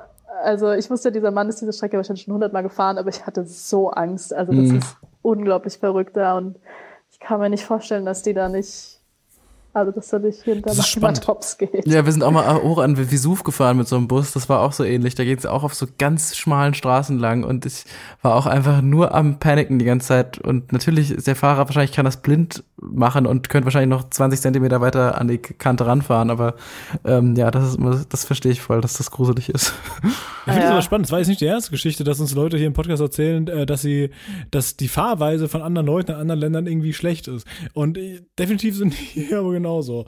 Also, ähm, irgendwie, das ist, scheint mir so ein durchgängiges Motiv zu sein, dass Autofahren vielleicht einfach gefährlich ist. Oder vielleicht auch nicht gefährlich ist, weil offenbar hat es ja bisher oftmals ja funktioniert, aber zumindest hat man immer so ein schlechtes Gefühl dabei. Ja, ja, und es ist vor allem immer laut. Also Leute hupen, glaube ich, als Zeichen von Hallo sagen. Das macht mich wahnsinnig. Also Tel Aviv ist so eine unruhige Stadt. Also das heißt auch die Stadt, die niemals schläft. Hä, das ist nicht ähm, New York? Äh, ja, aber das ist sozusagen das israelische Pendant. Die andere ähm, Stadt, die niemals schläft. Stimmt, das ist eigentlich für New York, aber ich, ich habe das kennengelernt von Tel Aviv, bis sie irgendwann mir gesagt hat, das ist eigentlich New York, aber in meinem Kopf ist es jetzt so verankert, weil das passt halt auch. Ähm, meiner Meinung nach. Es ist wirklich einfach immer laut. Und ja, und ich reg mich darüber auf, dass hier ab und zu ein LKW gerade bei uns an der Straße einfach nur vorbeifährt, ohne irgendwas zu hupen. Ich glaube, wenn man da einen Podcast aufnehmen wollen würde, wäre es wahrscheinlich schwierig. Ja, definitiv. Ähm, ja, und zum Teil halt auch, wenn man ein bisschen außerhalb von den touristischen Gegenden geht, wird es halt auch dreckiger. Ähm, Müll liegt dann überall rum und das mag ich dann nicht so gern, hm. aber ich habe auch das Gefühl, dass es über die Jahre besser geworden ist, dass die Leute so ein bisschen mehr nach rechts und links gucken und nicht alles einfach wegschmeißen. Okay, äh, spannend, weil hast du das Gefühl, das ist, ähm, also manchmal, wenn man so durch so Klischee irgendwie, okay, fremdes Land und überall liegt Müll rum, dann ist das ja vielleicht auch oft so ein bisschen Thema irgendwie, weiß ich nicht, Systeme, die irgendwie dafür sorgen, dass Müll wegtransportiert wird? Oder hast du das Gefühl, das ist mehr so ein, mehr so ein soziales Verständnis, dass die Leute das irgendwie nicht so sehen und sich daran nicht so stören? Dass das einfach ein ganz anderes, äh, dass du sagst, du kommst also mit deinem deutschen Ordnungsgewohnheitsding rein und siehst einfach, okay, hier liegt Müll rum, das ist unschön. Sehen das die Leute da gar nicht so oder ist es eher einfach so, dass sie nicht wissen, wohin damit und irgendwie auch keine Möglichkeit da ist, das wegzuräumen? Ähm, ich habe das Gefühl, dass wenn man das so, die Umgebung schon so vorgegeben ist, dass man das so weiterführt. Also äh, ich finde, allgemein ist dort alles tendenziell eher dreckiger, einfach durch, durch diesen Sand und diesen, mhm. ja, wettermäßig bedingt wahrscheinlich. Äh, es hat alles so, so eine Grunddreckigkeit, auch wenn man einfach dauerhaft schwitzt und man mit seinem Schweißfilm halt den ganzen Tag rumläuft, weil man ja jetzt auch nicht sechsmal pro Tag duschen kann. Ja, Daran ja, klar, gewöhnt ja. man sich alles. Ähm, und, ja, das stimmt äh, vielleicht. Ja, voll der gute Punkt. Vielleicht ist das auch einfach, stimmt. Vielleicht, wie man auch so die Umwelt einfach, in der man lebt, dass da auch irgendwie jetzt alles nicht äh, super staubfrei ist, dass man dann irgendwie auch so, dass sich das irgendwie auf so den Gesamtumgang auswirkt. Kann schon gut sein, ja. Ja, also theoretisch müsste man dreimal pro Tag wahrscheinlich die Wohnung äh, wischen. Also würde ich, mhm. würde ich auch nicht machen.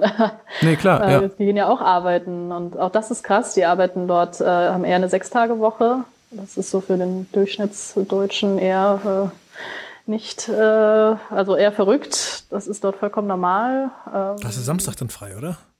Samstag ist frei, Nein. genau. Genau. Was? Wieso das denn? Ist, Weil es Schabbat ist, oder? genau, der jüdische Ruhetag ist von Freitagabend Oh. bis Samstagabend. Oh mein Gott, okay, ja, gut, dass ich das nicht wusste. Das, ähm, ja, live blamiert sich. Da, da. Aber ähm, Nein, ich dachte, man sagt man nicht, Sabbat, äh, oder?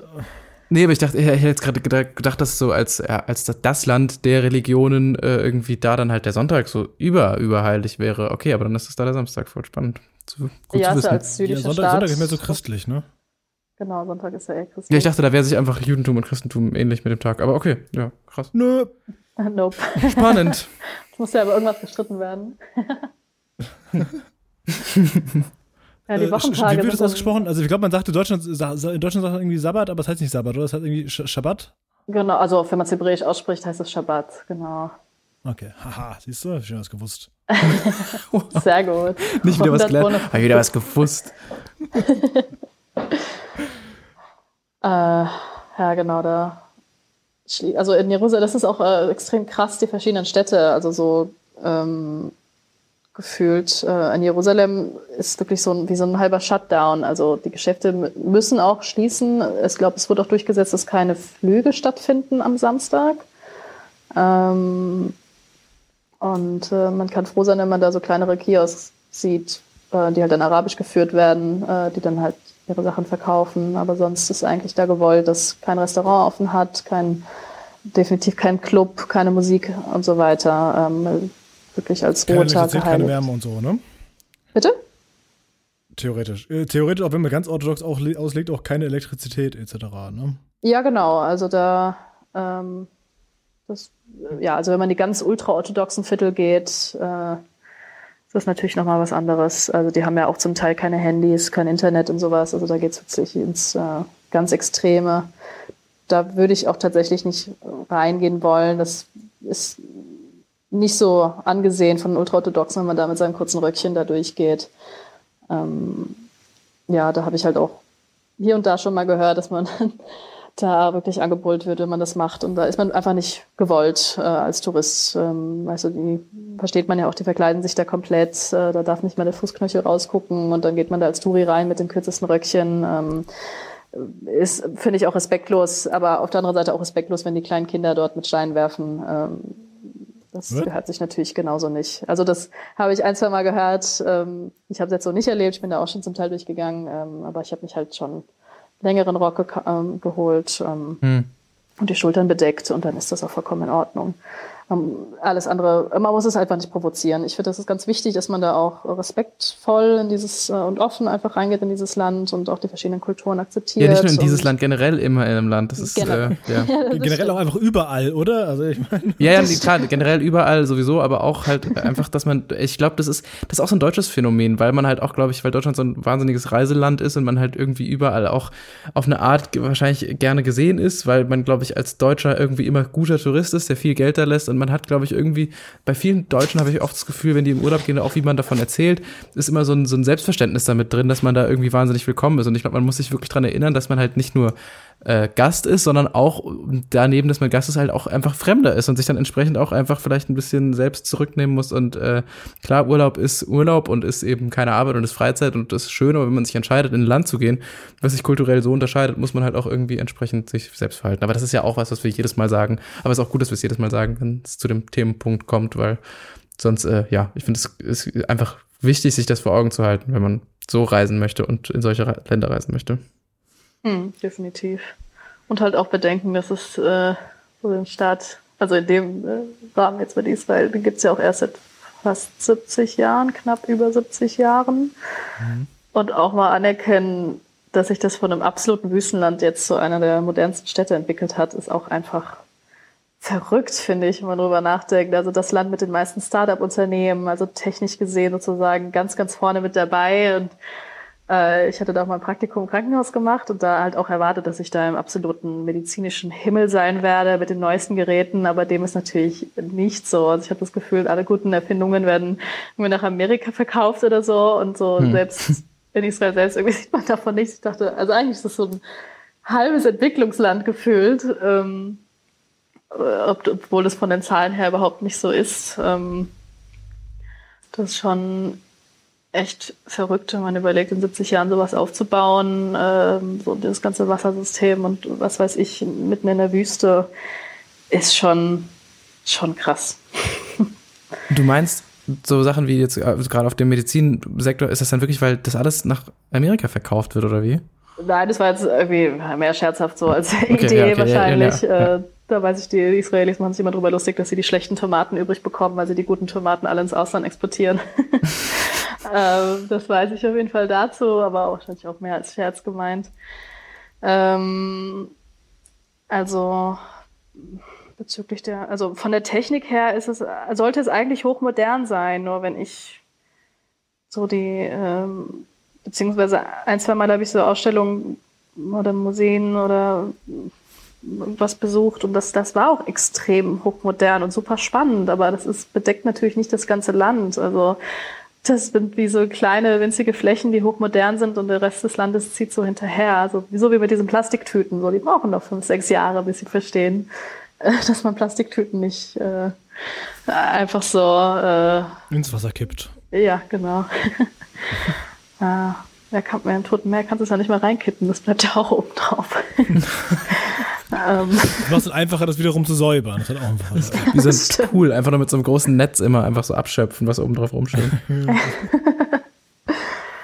ähm, ja, aber vielleicht kam das mir auch so vor. Also dafür kann man halt, also ich weiß nicht, ich habe öfters da einfach mal ein Zelt eingepackt und habe mich irgendwo ausgepackt mit dem Zelt und habe da irgendwo am Wasser da übernachtet. Das finde ich halt auch verrückt. Also wenn man sich überlegt, hier in Deutschland sind die Bestimmungen immer so, so streng und wo man grillen darf und wo nicht und wo man sein Zelt abbauen darf und wo nicht und was weiß ich. Ähm, das hat natürlich dann auch Vorteile, wenn das nicht alles so streng gehalten wird oder man Auge zugedrückt wird oder es einfach so gang und gäbe ist, dass die Leute da halt mal Nacht am Strand übernachten.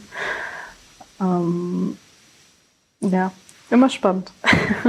Das ist auch voll cool, ja. Das ist auch irgendwie so was anderes, als man es kennt, dass man irgendwie jedes Mal, wenn man irgendwo an einem See mal zelten will, sich irgendwie einen raussuchen muss, wo garantiert keiner irgendwie vorbeikommt, weil das halt immer in Deutschland ein Riesenthema ist und verboten ist. Das ist irgendwie auch cool, dass es da geht, ja.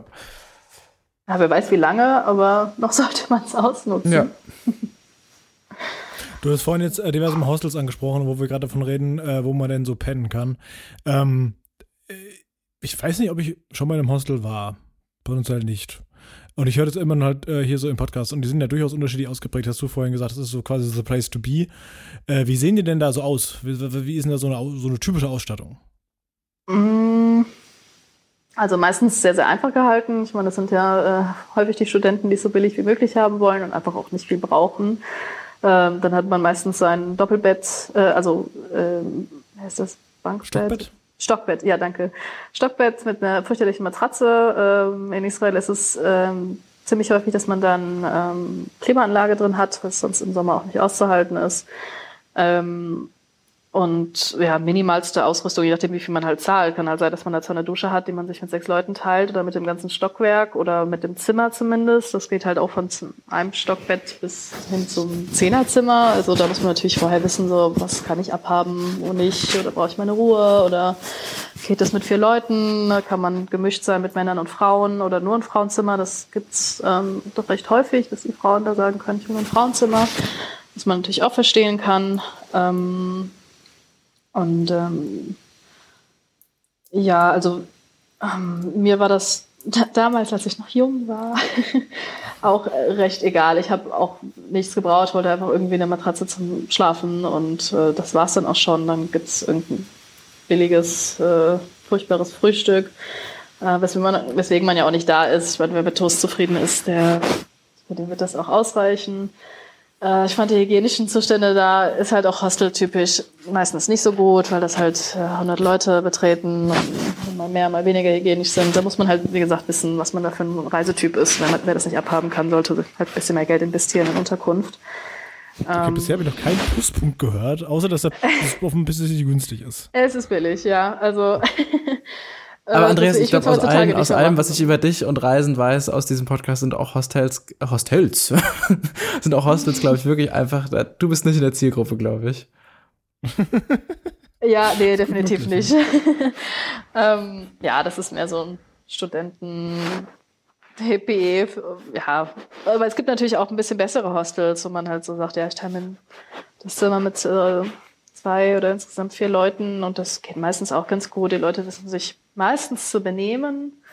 Ähm, was halt echt immer cool ist, dass äh, in Tel Aviv haben die meistens so einen Rooftop, ähm, eine Dach, riesige Dachterrasse. Ähm, wo sich dann halt irgendwie gefühlt alle treffen und da ähm, ja halt auch wieder alle Kulturen, alle Leute von aller Weltländer zusammenkommen und Musik machen oder einfach so oder einfach chillen und den Sonnenuntergang genießen oder zusammen was trinken. Ähm, ich habe da auch zwei Reisepartner gefunden, mit denen ich dann, ähm, also die haben mich einfach gefragt, was so demnächst mache und ich so, ich weiß noch nicht, vielleicht Freunde besuchen. Die meinten, ja, wir fahren ans Rote Meer, möchtest du mitkommen? Ich sage, ich weiß schon dreimal, aber ich würde nochmal mitkommen.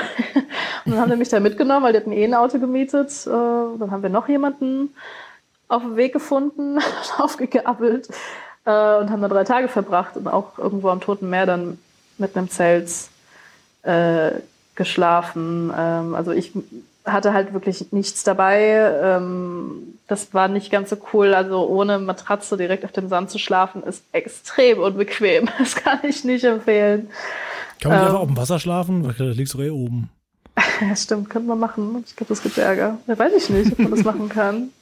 Ja, ich stelle mir das nicht so geil vor. Ja, wahrscheinlich.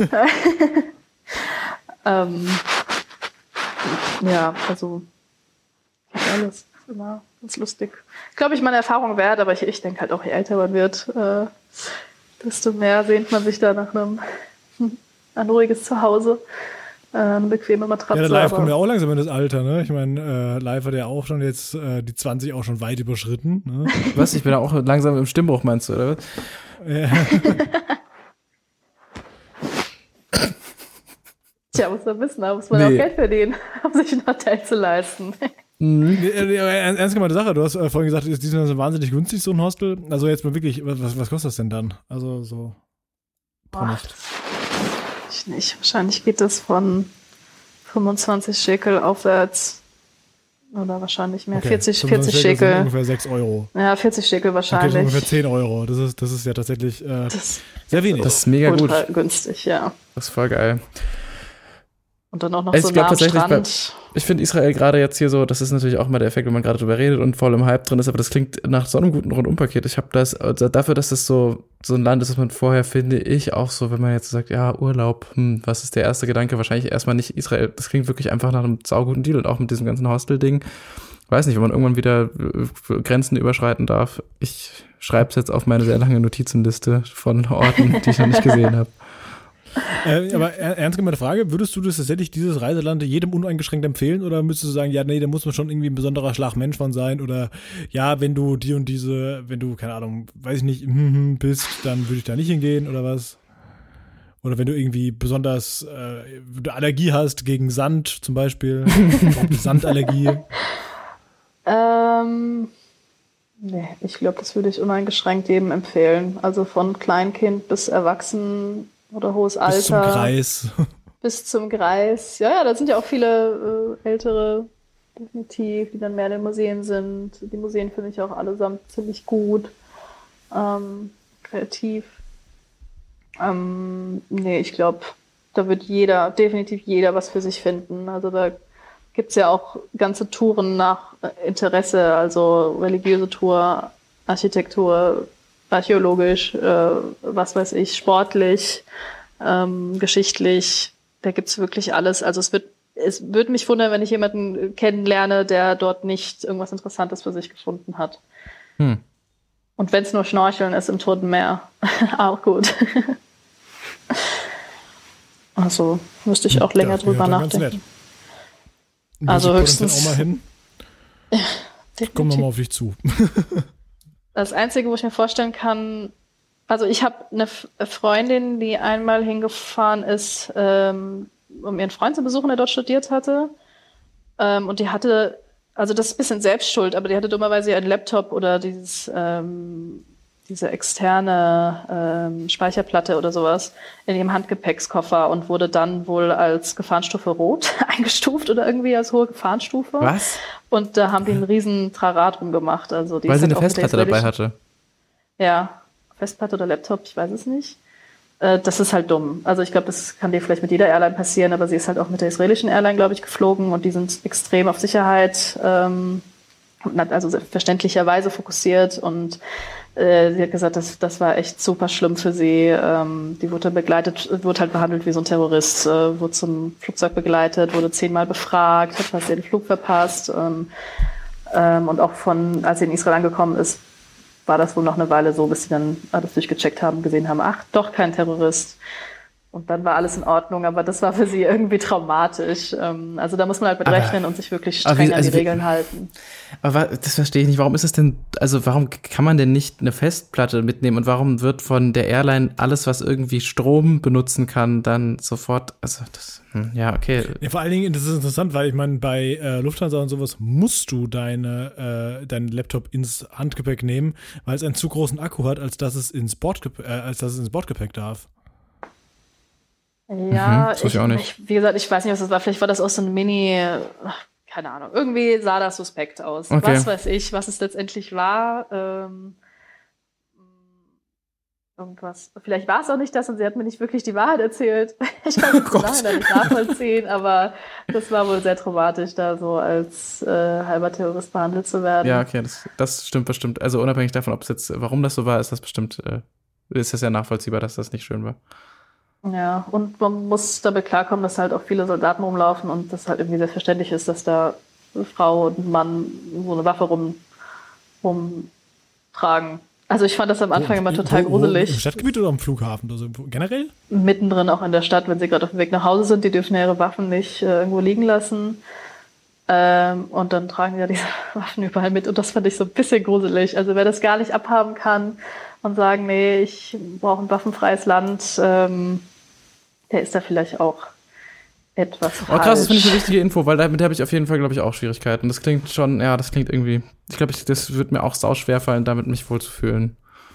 Wie ist das viel? Also laufen da jetzt wirklich an jeder Ecke, siehst du da einen, der irgendwie mit einer AK rumsteht oder was? Ähm, Oder ist es nur so auf, auf dem Hauptzonen, also, im, im, also quasi irg- irgendwie so an, an, an wichtigen Stellen, sag ich mal. Weil beispielsweise bei uns im Frankfurter Flughafen laufen sie auch damit rum. So ist es ja nicht. Ja gut, Flughafen ist ja vielleicht sogar als normal angesehen, aber es ist halt schon normal, dass hin und wieder mal ein Soldat auf der Straße rumläuft und oder Soldatin. Die haben halt immer ihre Gewehre dabei, diese langen, auch immer AK-16, was weiß ich. Ähm, das ist dort, AK-16. wie heißen denn diese Riesendinger? Ich habe auch keine Ahnung, wie Waffen heißen, darum geht's ja auch nicht. Also Aber ich trotzdem nehme an, ist es ist nicht die AK-47. Meine ich weiß es nicht.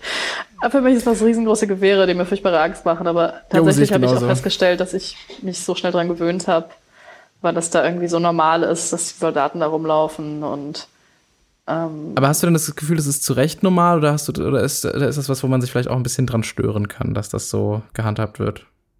Also wenn man bedenkt, dass die Jungs drei Jahre zur Armee gehen nach der Schule und die Mädels zwei Jahre, ist das ja enorm viele Menschen, die da ähm, zur Armee gehen müssen. Also das ist auch ein großer Teil deren Kultur. Also die Israelis erzählen eigentlich früher oder später immer über deren Zeit in der Armee, weil wenn man sich jetzt vorstellt, in so einem wichtigen Alter von, von 17 bis äh, 20, 18 bis 21 ähm, nur in der Armee gewesen zu sein, da sind, äh, ja, also das ist, Äh, vor Dingen, ich sehe gerade hier, ich sehe gerade, Männer sind drei Jahre da, hier steht, äh, Frauen sind 21 Monate da. Das ist, äh, ja. Da, wieso, wieso sind auch, werden auch da, also ich meine, in Deutschland war das ja immer nur so, ja, hier nur, nur Männer müssen irgendwie ähm, äh, den Dienst an der Waffe oder Zivildienst ähm, durchführen. Ich musste weder noch machen, das war nett. Ich live doch auch nicht, ne? Nee. Äh, wa- warum, warum da Frauen auch? Also ich meine, das macht ja Sinn, weil irgendwie Gleichberechtigung und so, aber ähm, war das schon immer so? das war schon immer so, glaube ich, oder äh, einfach von der Menge an Menschen, man brauchte halt jeden. Und Frauen gehen, glaube ich, etwas kürzer, einfach auch wegen der biologischen Uhr sozusagen, dass sie, ähm, es halt auch gewollt ist, dass die dann etwas früher Familie oder sowas bekommen können oder ja, Frauen sind Ja, in mit, mit wem auch- ist nur die Frage, weil alle anderen Männer auch noch irgendwie ja, oder, oder unter Stacheldraht durchkriechen müssen. Ja, okay, keine Ahnung. Das sind dann halt auch einfach kulturelle Sachen und äh, also einfach auch andere Länder machen es halt anders Sachen. Ich finde das ganz, also ich bin sehr froh drum, dass ich nicht ähm, in, zur Bundeswehr musste und äh, nicht nur, weil ich, ich weil ich froh drum bin, dass es nicht ein bisschen unangenehm gewesen wäre und ein bisschen viel körperlich anstrengend gewesen wäre, sondern auch aus einer äh, Haltungsrichtung finde ich das gut, dass ich das nicht machen musste. Und ja, geht mir auch so. Ja, aber das ist dann, wie gesagt, das ist, da ist man ja auch, also man rafft ja schon in Deutschland nicht alles, was irgendwie eigene äh, Entscheidungen angeht, landesintern. Ich glaube, das äh, ja, ist, ist vielleicht nicht so arg relevant, wenn man ein Land besuchen will. Oh, dazu ja. noch ganz kurz. Ähm, das, ich, ich finde es ja jetzt in dieser ganzen Corona-Debatte und so mit, mit Schulöffnung und Schulschließung und bla und wo, da muss man jetzt eine Maske anziehen und sowas. Voll interessant, dass jetzt plötzlich, also dass solche Sachen, also gut, Schulwesen war schon immer Landessache, aber dass auch so Sachen wie so, okay, welche Geschäfte machen denn wann wie auf, dass alles Landessache ist. Ich finde, ich meine, gut, das, das gibt es auch schon ein bisschen länger, so in Bayern mit dem, mit dem Ladenschlussgesetz und sowas. Aber ich finde es voll faszinierend, dass wirklich so jeder, jeder komische Ministerpräsident jetzt für, für sein, sein, in Anführungszeichen, Bundesland äh, die Regeln dafür aufstellt.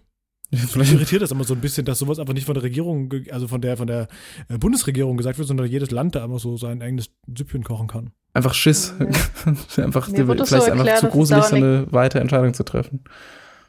Ich glaube, man will einfach vermeiden, dass so früher wie äh, das dann über ganz, ja, also vermeiden einer Diktatur sozusagen, dass die Länder ihr eigenes Recht haben und auch entscheiden sollen, dass es auch tatsächlich so gewollt ist nach äh, Ende des Zweiten Weltkrieges. Ähm, das wurde mir aber ehrlicherweise von einem Ex-Bundeswehrsoldaten so erklärt. Äh, vielleicht ist das auch so seine Sichtweise, aber ich finde, das ergibt schon Sinn. Ähm, ja, es ist vielleicht aber einfacher wäre es natürlich, wenn die Bundesregierung das macht. Das frage ich mich auch jedes ja, Ich meine, vieles andere wird ja trotzdem von der Bundesregierung geredet. Also ich meine, Steuergesetze sind ja auch nicht irgendwie auf Landesebene anders oder sowas. Ja. Und, und, wir haben auch ein einheitliches, ein einheitliches Strafgesetz und sowas, aber ähm, ich finde es so lustig, dass jetzt irgendwie so, ja, also in, in Nordrhein-Westfalen, du darfst jetzt teilweise noch irgendwie ohne Maske irgendwo, äh, keine Ahnung, aber in Berlin jetzt nicht und in Berlin darfst du das Haus nicht verlassen, wenn du ein Buch lesen willst und auf eine Bank setzen. In Bayern darfst du das schon, aber du darfst dabei keinen Freund. Das ist sau kompliziert. Ich, ja. Das ist, äh, da, da, die, diese Artikel sind auch immer einfach ewig lang, weil erstmal für alle 16 Bundesländer aufgezählt werden muss, was gilt denn wo. Ja stimmt. Ja, ich, ja, vielleicht so ein bisschen dafür da, um, gerade weil die Situation so schwierig ist und keiner so, weil es auch so eine Situation ist, wo es viel um, glaube ich, eigene, also nicht eigene Meinung geht, aber weil es halt ja noch nicht so diese Lösung gibt und den perfekten Umgang damit. Vielleicht ist es einfach dafür gedacht, ist der Gedanke dahinter so ein bisschen der, dass es dann halt ein bisschen ähm, mehr individuell passiert, so dass halt irgendwie pro Bundesland mehr so ein bisschen die Stimmung des Landes aufgegriffen wird und dann damit alle möglichst irgendwie happy mit der Entscheidung sind. Aber ich, ja, ich bin da, verstehe es auch nicht so ganz, warum das so ist. Aber ja, das, ähm, weiß nicht, ich bin froh drum, dass, ach, keine Ahnung, das ist ein ganz komisches Thema, dass man jetzt, also vielleicht wäre es auch besser, wenn man überall strengere Regulatorien hätte oder man kann auch froh drum sein, dass man raus darf in kleinen Gruppen oder nicht in Gruppen, aber mit irgendwie einer Person. Ähm, ja, glaube ich, muss man einfach hoffen, dass es irgendwie Sinn macht, was passiert. Ja, werden ja. wir sehen in ein paar Monaten. ja. Na gut, ja, ähm, ich finde, also ich habe ehrlich gesagt einen sowieso schon viel, viel größeren Überblick über das Land Israel, als ich es vorher hatte, weil das einfach noch nicht so viel war, was ich über dieses Land wusste. Ähm, Gibt es denn noch Punkte, die du dringend noch angesprochen haben müsstest oder wo du das Gefühl hast, das muss man wissen, bevor man hingeht oder muss man äh, wissen, weil man das die ganze Zeit falsch denkt, wenn man über das Land nachdenkt? Oder gibt es noch irgendwelche Dinge, die du dringend ansprechen willst? Oder ähm, hast du das Gefühl, genug Lust aufs Reisen gemacht zu haben? Ähm, ich glaube, das hat alles ganz kurz, kurz mal angerissen. Äh, hm. Und für den Rest würde ich sagen, muss man sich ein eigenes Bild machen ähm, und eine eigene Begeisterung entwickeln. ich hoffe, ich habe auf jeden Fall viele angesteckt mit meiner Begeisterung. Ja, ich finde, es klingt ja. mega gut. Ich habe voll Bock. Ja, ich möchte noch kurz verbessern äh, vom Anfang der Folge. Ich habe am Anfang gesagt, dass Israel das Land mit der größten Ärztedichte ist. Das war es mal, das ist es aber nicht mehr. Ah. Es ist jetzt Kuba. Kuba ist das Land mit der größten Ärztedichte mit 8,19 Ärzten auf 1000 Einwohner. Übrigens Deutschland auf Platz 12 mit 4,33 Ärzten auf 1000 Einwohner. Ja, Culpa. Die Lotte hat Fehler am Anfang. Ich war auf alte Informationen, habe ich mich da berufen. Okay. Übrigens kam auch, während wir gesprochen haben, die Meldung rein, dass äh, jetzt Pflegebonus kommt. Also es ist ein Vorschlag herausgearbeitet wurde für äh, Lohnerhöhungen im Pflege- und äh, ja, Dienstleistungssektor. Sehr gut. Pflegekräfte und Pflegehilfskräfte bis zu 1500 Euro, 25 Prozent, bla bla bla. Also man hat uns erhört, während wir gesprochen haben. Also während wir uns am Anfang noch darüber aufregt und gesagt, dass mehr äh, nötig ist, hat die Regierung jetzt entsprechend schnell Guck mal, wie gehandelt. schnell die reagieren. Ja. Traum. Super, es hören uns auch mehr Leute als gedacht. Kaum haben wir es mal erwähnt. Ja, schön. Dann, Ja, ähm, prima. ich fand es wirklich super gut. Ich habe jetzt auch irgendwie gar keine Fragen mehr, weil du alles, finde ich, auch irgendwie immer sehr rund erzählt hast. Und ich äh, glaube, also mein Eindruck von dem Land ist, dass es eben, wie du schon gesagt hast, nicht so wahnsinnig groß ist und dass man irgendwie sehr gut mit dem sich anfreunden kann und das so ein bisschen zu, wie du es ja auch gemacht hast, es klang irgendwie sehr schön, dass man das so vielleicht auch öfters besucht, wenn man sich mal dazu entscheidet und irgendwie da so ein bisschen so einen Überblick bekommt. Das muss ja nicht immer Mallorca sein, das irgendwie so der zweite Ort ist, wo man ab und zu mal ist. Und ähm, ja, wie gesagt, ich habe richtig Bock. Also mal schauen, vielleicht. Ich habe nur jetzt das Problem, jetzt habe ich Bock, da hinzufahren, aber es geht halt immer nicht. Ja, das stimmt. Schade. Guck mal, So, viel, viel Spaß an die Leute, die das hören. Ne? Also, ge ge geiles Land, ne? Würde man gerne hin, ja, Pech. ey, ohne Scheiß, Ja. man hat jetzt die Chance, die, den besten Urlaub aller Zeiten zu planen. Man hat so viel Zeit zu planen, das kann. Siehst du, Plan, ey, wirklich. Ich mache, ich mach, äh, wer, Infos zum Planen haben möchte, wie man, wie man gut Reisen plant, ähm, schreibt mich an, ich gebe gern Tipps. Und wir, vielleicht machen wir mal die große Planungsfolge, wo ich dir erzähle, wie so, wie so, so toll ist, äh, viel zu planen. Ja, wenn wir irgendwann mal ein richtig. irgendwo Ja, wild in ein Land zu fahren. ja, wenn ich mal irgendwann über was sprechen möchte, was mich einfach nur langweilt und nervt, dann können wir die Folge ja machen. Ja. Okay, äh, vielen, vielen Dank äh, an alle, an euch beide. Und Danke, äh, an Danke, euch. Ilana, dass du mit dabei Mega warst. Spaß gemacht. Das freut mich. Ich fand's auch schön. Und äh, wenn, wenn auch ihr äh, Lust habt, äh, von einer Reise zu erzählen, ähm, die ihr in der Vergangenheit gemacht habt und von der ihr Lust habt, mal wieder hinzugehen, was, wenn es irgendwann mal funktionieren würde oder andere Leute Lust drauf machen lassen haben wollt, Getan. dann äh, schreibt uns doch einfach an, ähm, an, äh, an kontakt.labroad.de oder ihr geht auf äh, labroad.de slash mitmachen und schreibt uns da eine Nachricht oder aber über Instagram, ähm, da findet ihr auch bei unserem Account, könnt ihr uns einfach eine Nachricht schreiben und dann äh, ja, melden wir uns bei euch und dann finden wir einen gemeinsamen Termin und nehmen schön zusammen auf und das wird toll. Genau. Alle Infos dazu auch nochmal, wie gesagt, auf der Website und überall. Das äh, schön und ähm, ja, vielen Dank. Ich freue mich auf die Folge selbst. Es waren leider jetzt irgendwie wieder, es war eine von den Folgen, die jetzt auch sehr im Zeichen von Corona stand, die wir jetzt über Funk- und Internetverbindungen miteinander aufnehmen mussten. Und ich glaube, es waren hier und da mal. Obwohl wir eigentlich alle so im gleichen Ecken sind. Also Ja, ja, genau. Das, Das wär wirklich so- prädestiniert, prädestiniert dafür gewesen, dass wir zusammen an einem Tisch sitzen. Genau, das hat jetzt leider nicht geklappt. Deswegen, ähm, ja, Andreas, dir viel Spaß im Schnitt. Und ich freue mich auf die zwei Sätze, die ich nicht richtig verstanden habe jetzt während der Aufnahme. Ähm, ja, bis zum nächsten Mal. Und äh, ja, ich, ich finde es eine ganz coole Methode, dass wenn man jetzt auch gerade irgendwie so nicht aus seinen eigenen vier Wänden zwar schon, aber nicht aus der eigenen Stadt rauskommt, dass man sich so ein bisschen mit äh, beim Aufnehmen und auch beim Hören von so Folgen und generell von solchen Podcasts so ein bisschen wegdenken kann. Das gefällt mir gut. Und ich freue mich auch, dass wir das machen. Vielen Dank fürs Mitmachen, Ilana. Vielen Dank, Andreas, für eine herrliche Moderation. Ähm, ich sage Ja, jetzt danke nichts mehr. Tschüss. Danke Ja, euch. gut, ne? Ciao. Tschüss. Und damit herzlich willkommen zur 41. Folge des Podcasts. Was denn jetzt? Entschuldigung. Ich finde das den besten Start, den wir hier hatten. Den nehmen wir genauso. Hallo Andreas, ja, hier ist live. Ich bin wie immer auch dabei. Wie geht's dir? Nein, ich mach das nochmal. Warum hast du jetzt gelacht? Oh, sorry. Ich muss auch. Okay, dann geht's jetzt los. Und damit herzlich willkommen zur 41. Folge des Podcasts. Äh. Ja, dann machen wir es noch morgen, oder?